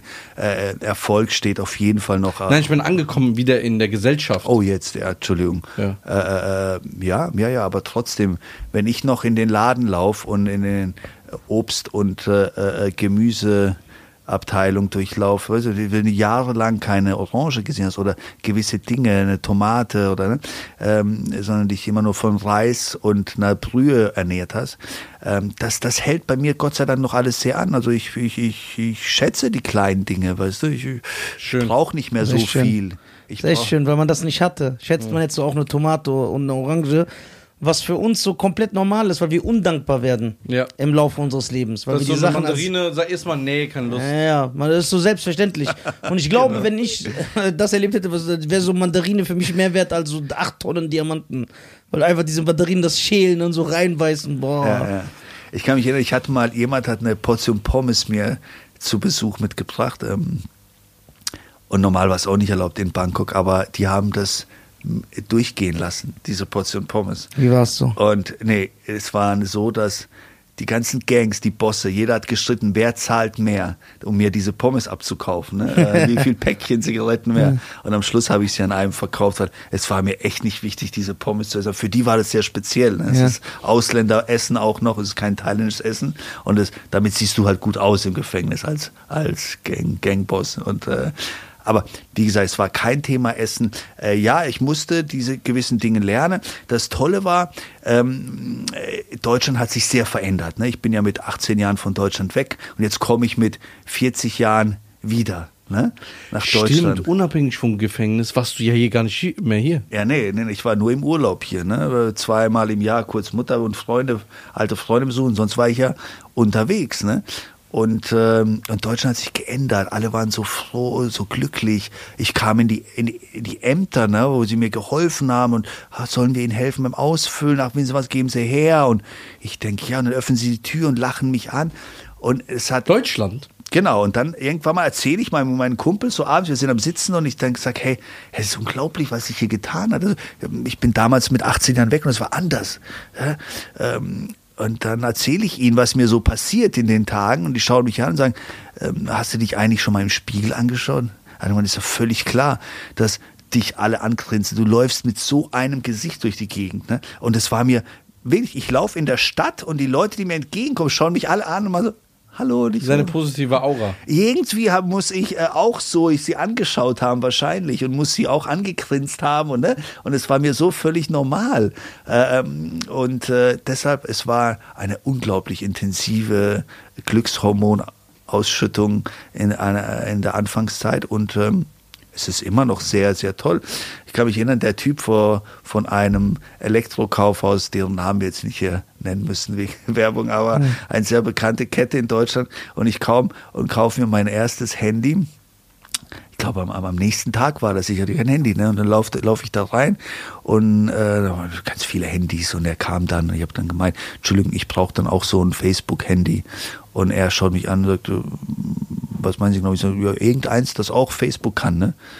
Und äh, er meint, äh, wie, wie, ist es so, wo ist Ihnen denn nicht wichtig? Also alle können hier Facebook. Dann habe ich gesagt, ja, auch das hier, das war so eine Chinese für 160 Euro. Das kann auch Facebook. Er so, ja, er kann auch. Und dann gesagt, gut, nehme ich mit. Und dann kommt er und sagt zu mir, ja, aber ich wollte nur mal nachfragen, äh, ist es Ihnen denn nicht wichtig, äh, Speicher oder ähm, äh, ich weiß nicht, Batterie, was mir alles aufgezählt hat. Kalkulate Laufzeiten. Und, und ich sag zu ihm, nee, nee, also so, wenn es Facebook kann, dann ist es völlig okay. Das ist, äh, Das war, du wolltest nur Facebook, ja? und der Typ, der, der, der weiß äh, heute noch, wenn ich mittlerweile streame ich auch, ich habe einen Ka- TikTok-Kanal ich bin, und, und, und all das und bin schon sehr jetzt in diesem äh, Zeitalter angekommen. Genau, genau. Und er sieht ja auch, wenn ich jetzt komme, er lächelt mich an, wenn ich kaufe, auch im H&M-Laden. Ich habe dann nach dem Handy direkt in diesen äh, äh, Klamottenladen gegangen und dann ähm, ich mir hat ja nichts mehr gepasst, ne? für 200 noch was Euro eingekauft. Und dann sagt der Typ an der Kasse, äh, äh, haben Sie die, die App und äh, äh, äh, wollen Sie die äh, 10% hat er gemeint, irgendwie für die, wenn ich die App habe und ich so, ja, ich, na, ich dachte, klar, es gab keine App damals, es war nur das Handy war zum Telefonieren, SMS schreiben und äh, mehr hatten wir nicht. Und dann sage ich zu ihm, ja, ja, ich habe das gerade gekauft. Das, das hat es bestimmt. Ne? Ich war mir sicher, das hatte das, was er wollte. Und ich schaue und suche und er geht dann hin und sagt, ja, Sie, Sie müssen schauen, Sie müssen sich runterladen, Sie müssen sich runterladen. Und, und ich habe keine Ahnung, wie ich es mache. Und Ich frage ihn, ob er für, äh, für mich das machen kann. Und er geht hin krass, und ne? er lädt mir die H&M-App runter und äh, gibt mir diese 10% und äh, ich war glücklich und lauf raus und er kommt mir hinterhergerannt, ein ganz junger Typ ne, und sagt, hey, Entschuldigung, Entschuldigung, ich muss Sie fragen, Sie müssen es mir nicht erzählen, ne? aber war das jetzt das erste Mal, dass Sie eine App runtergeladen haben?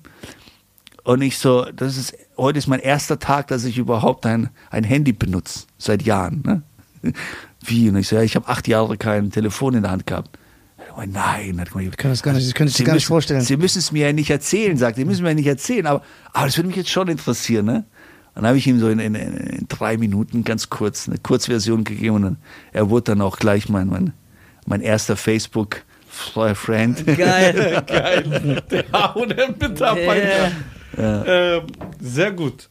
Ähm, denkst du, der Typ klaut immer noch Boote?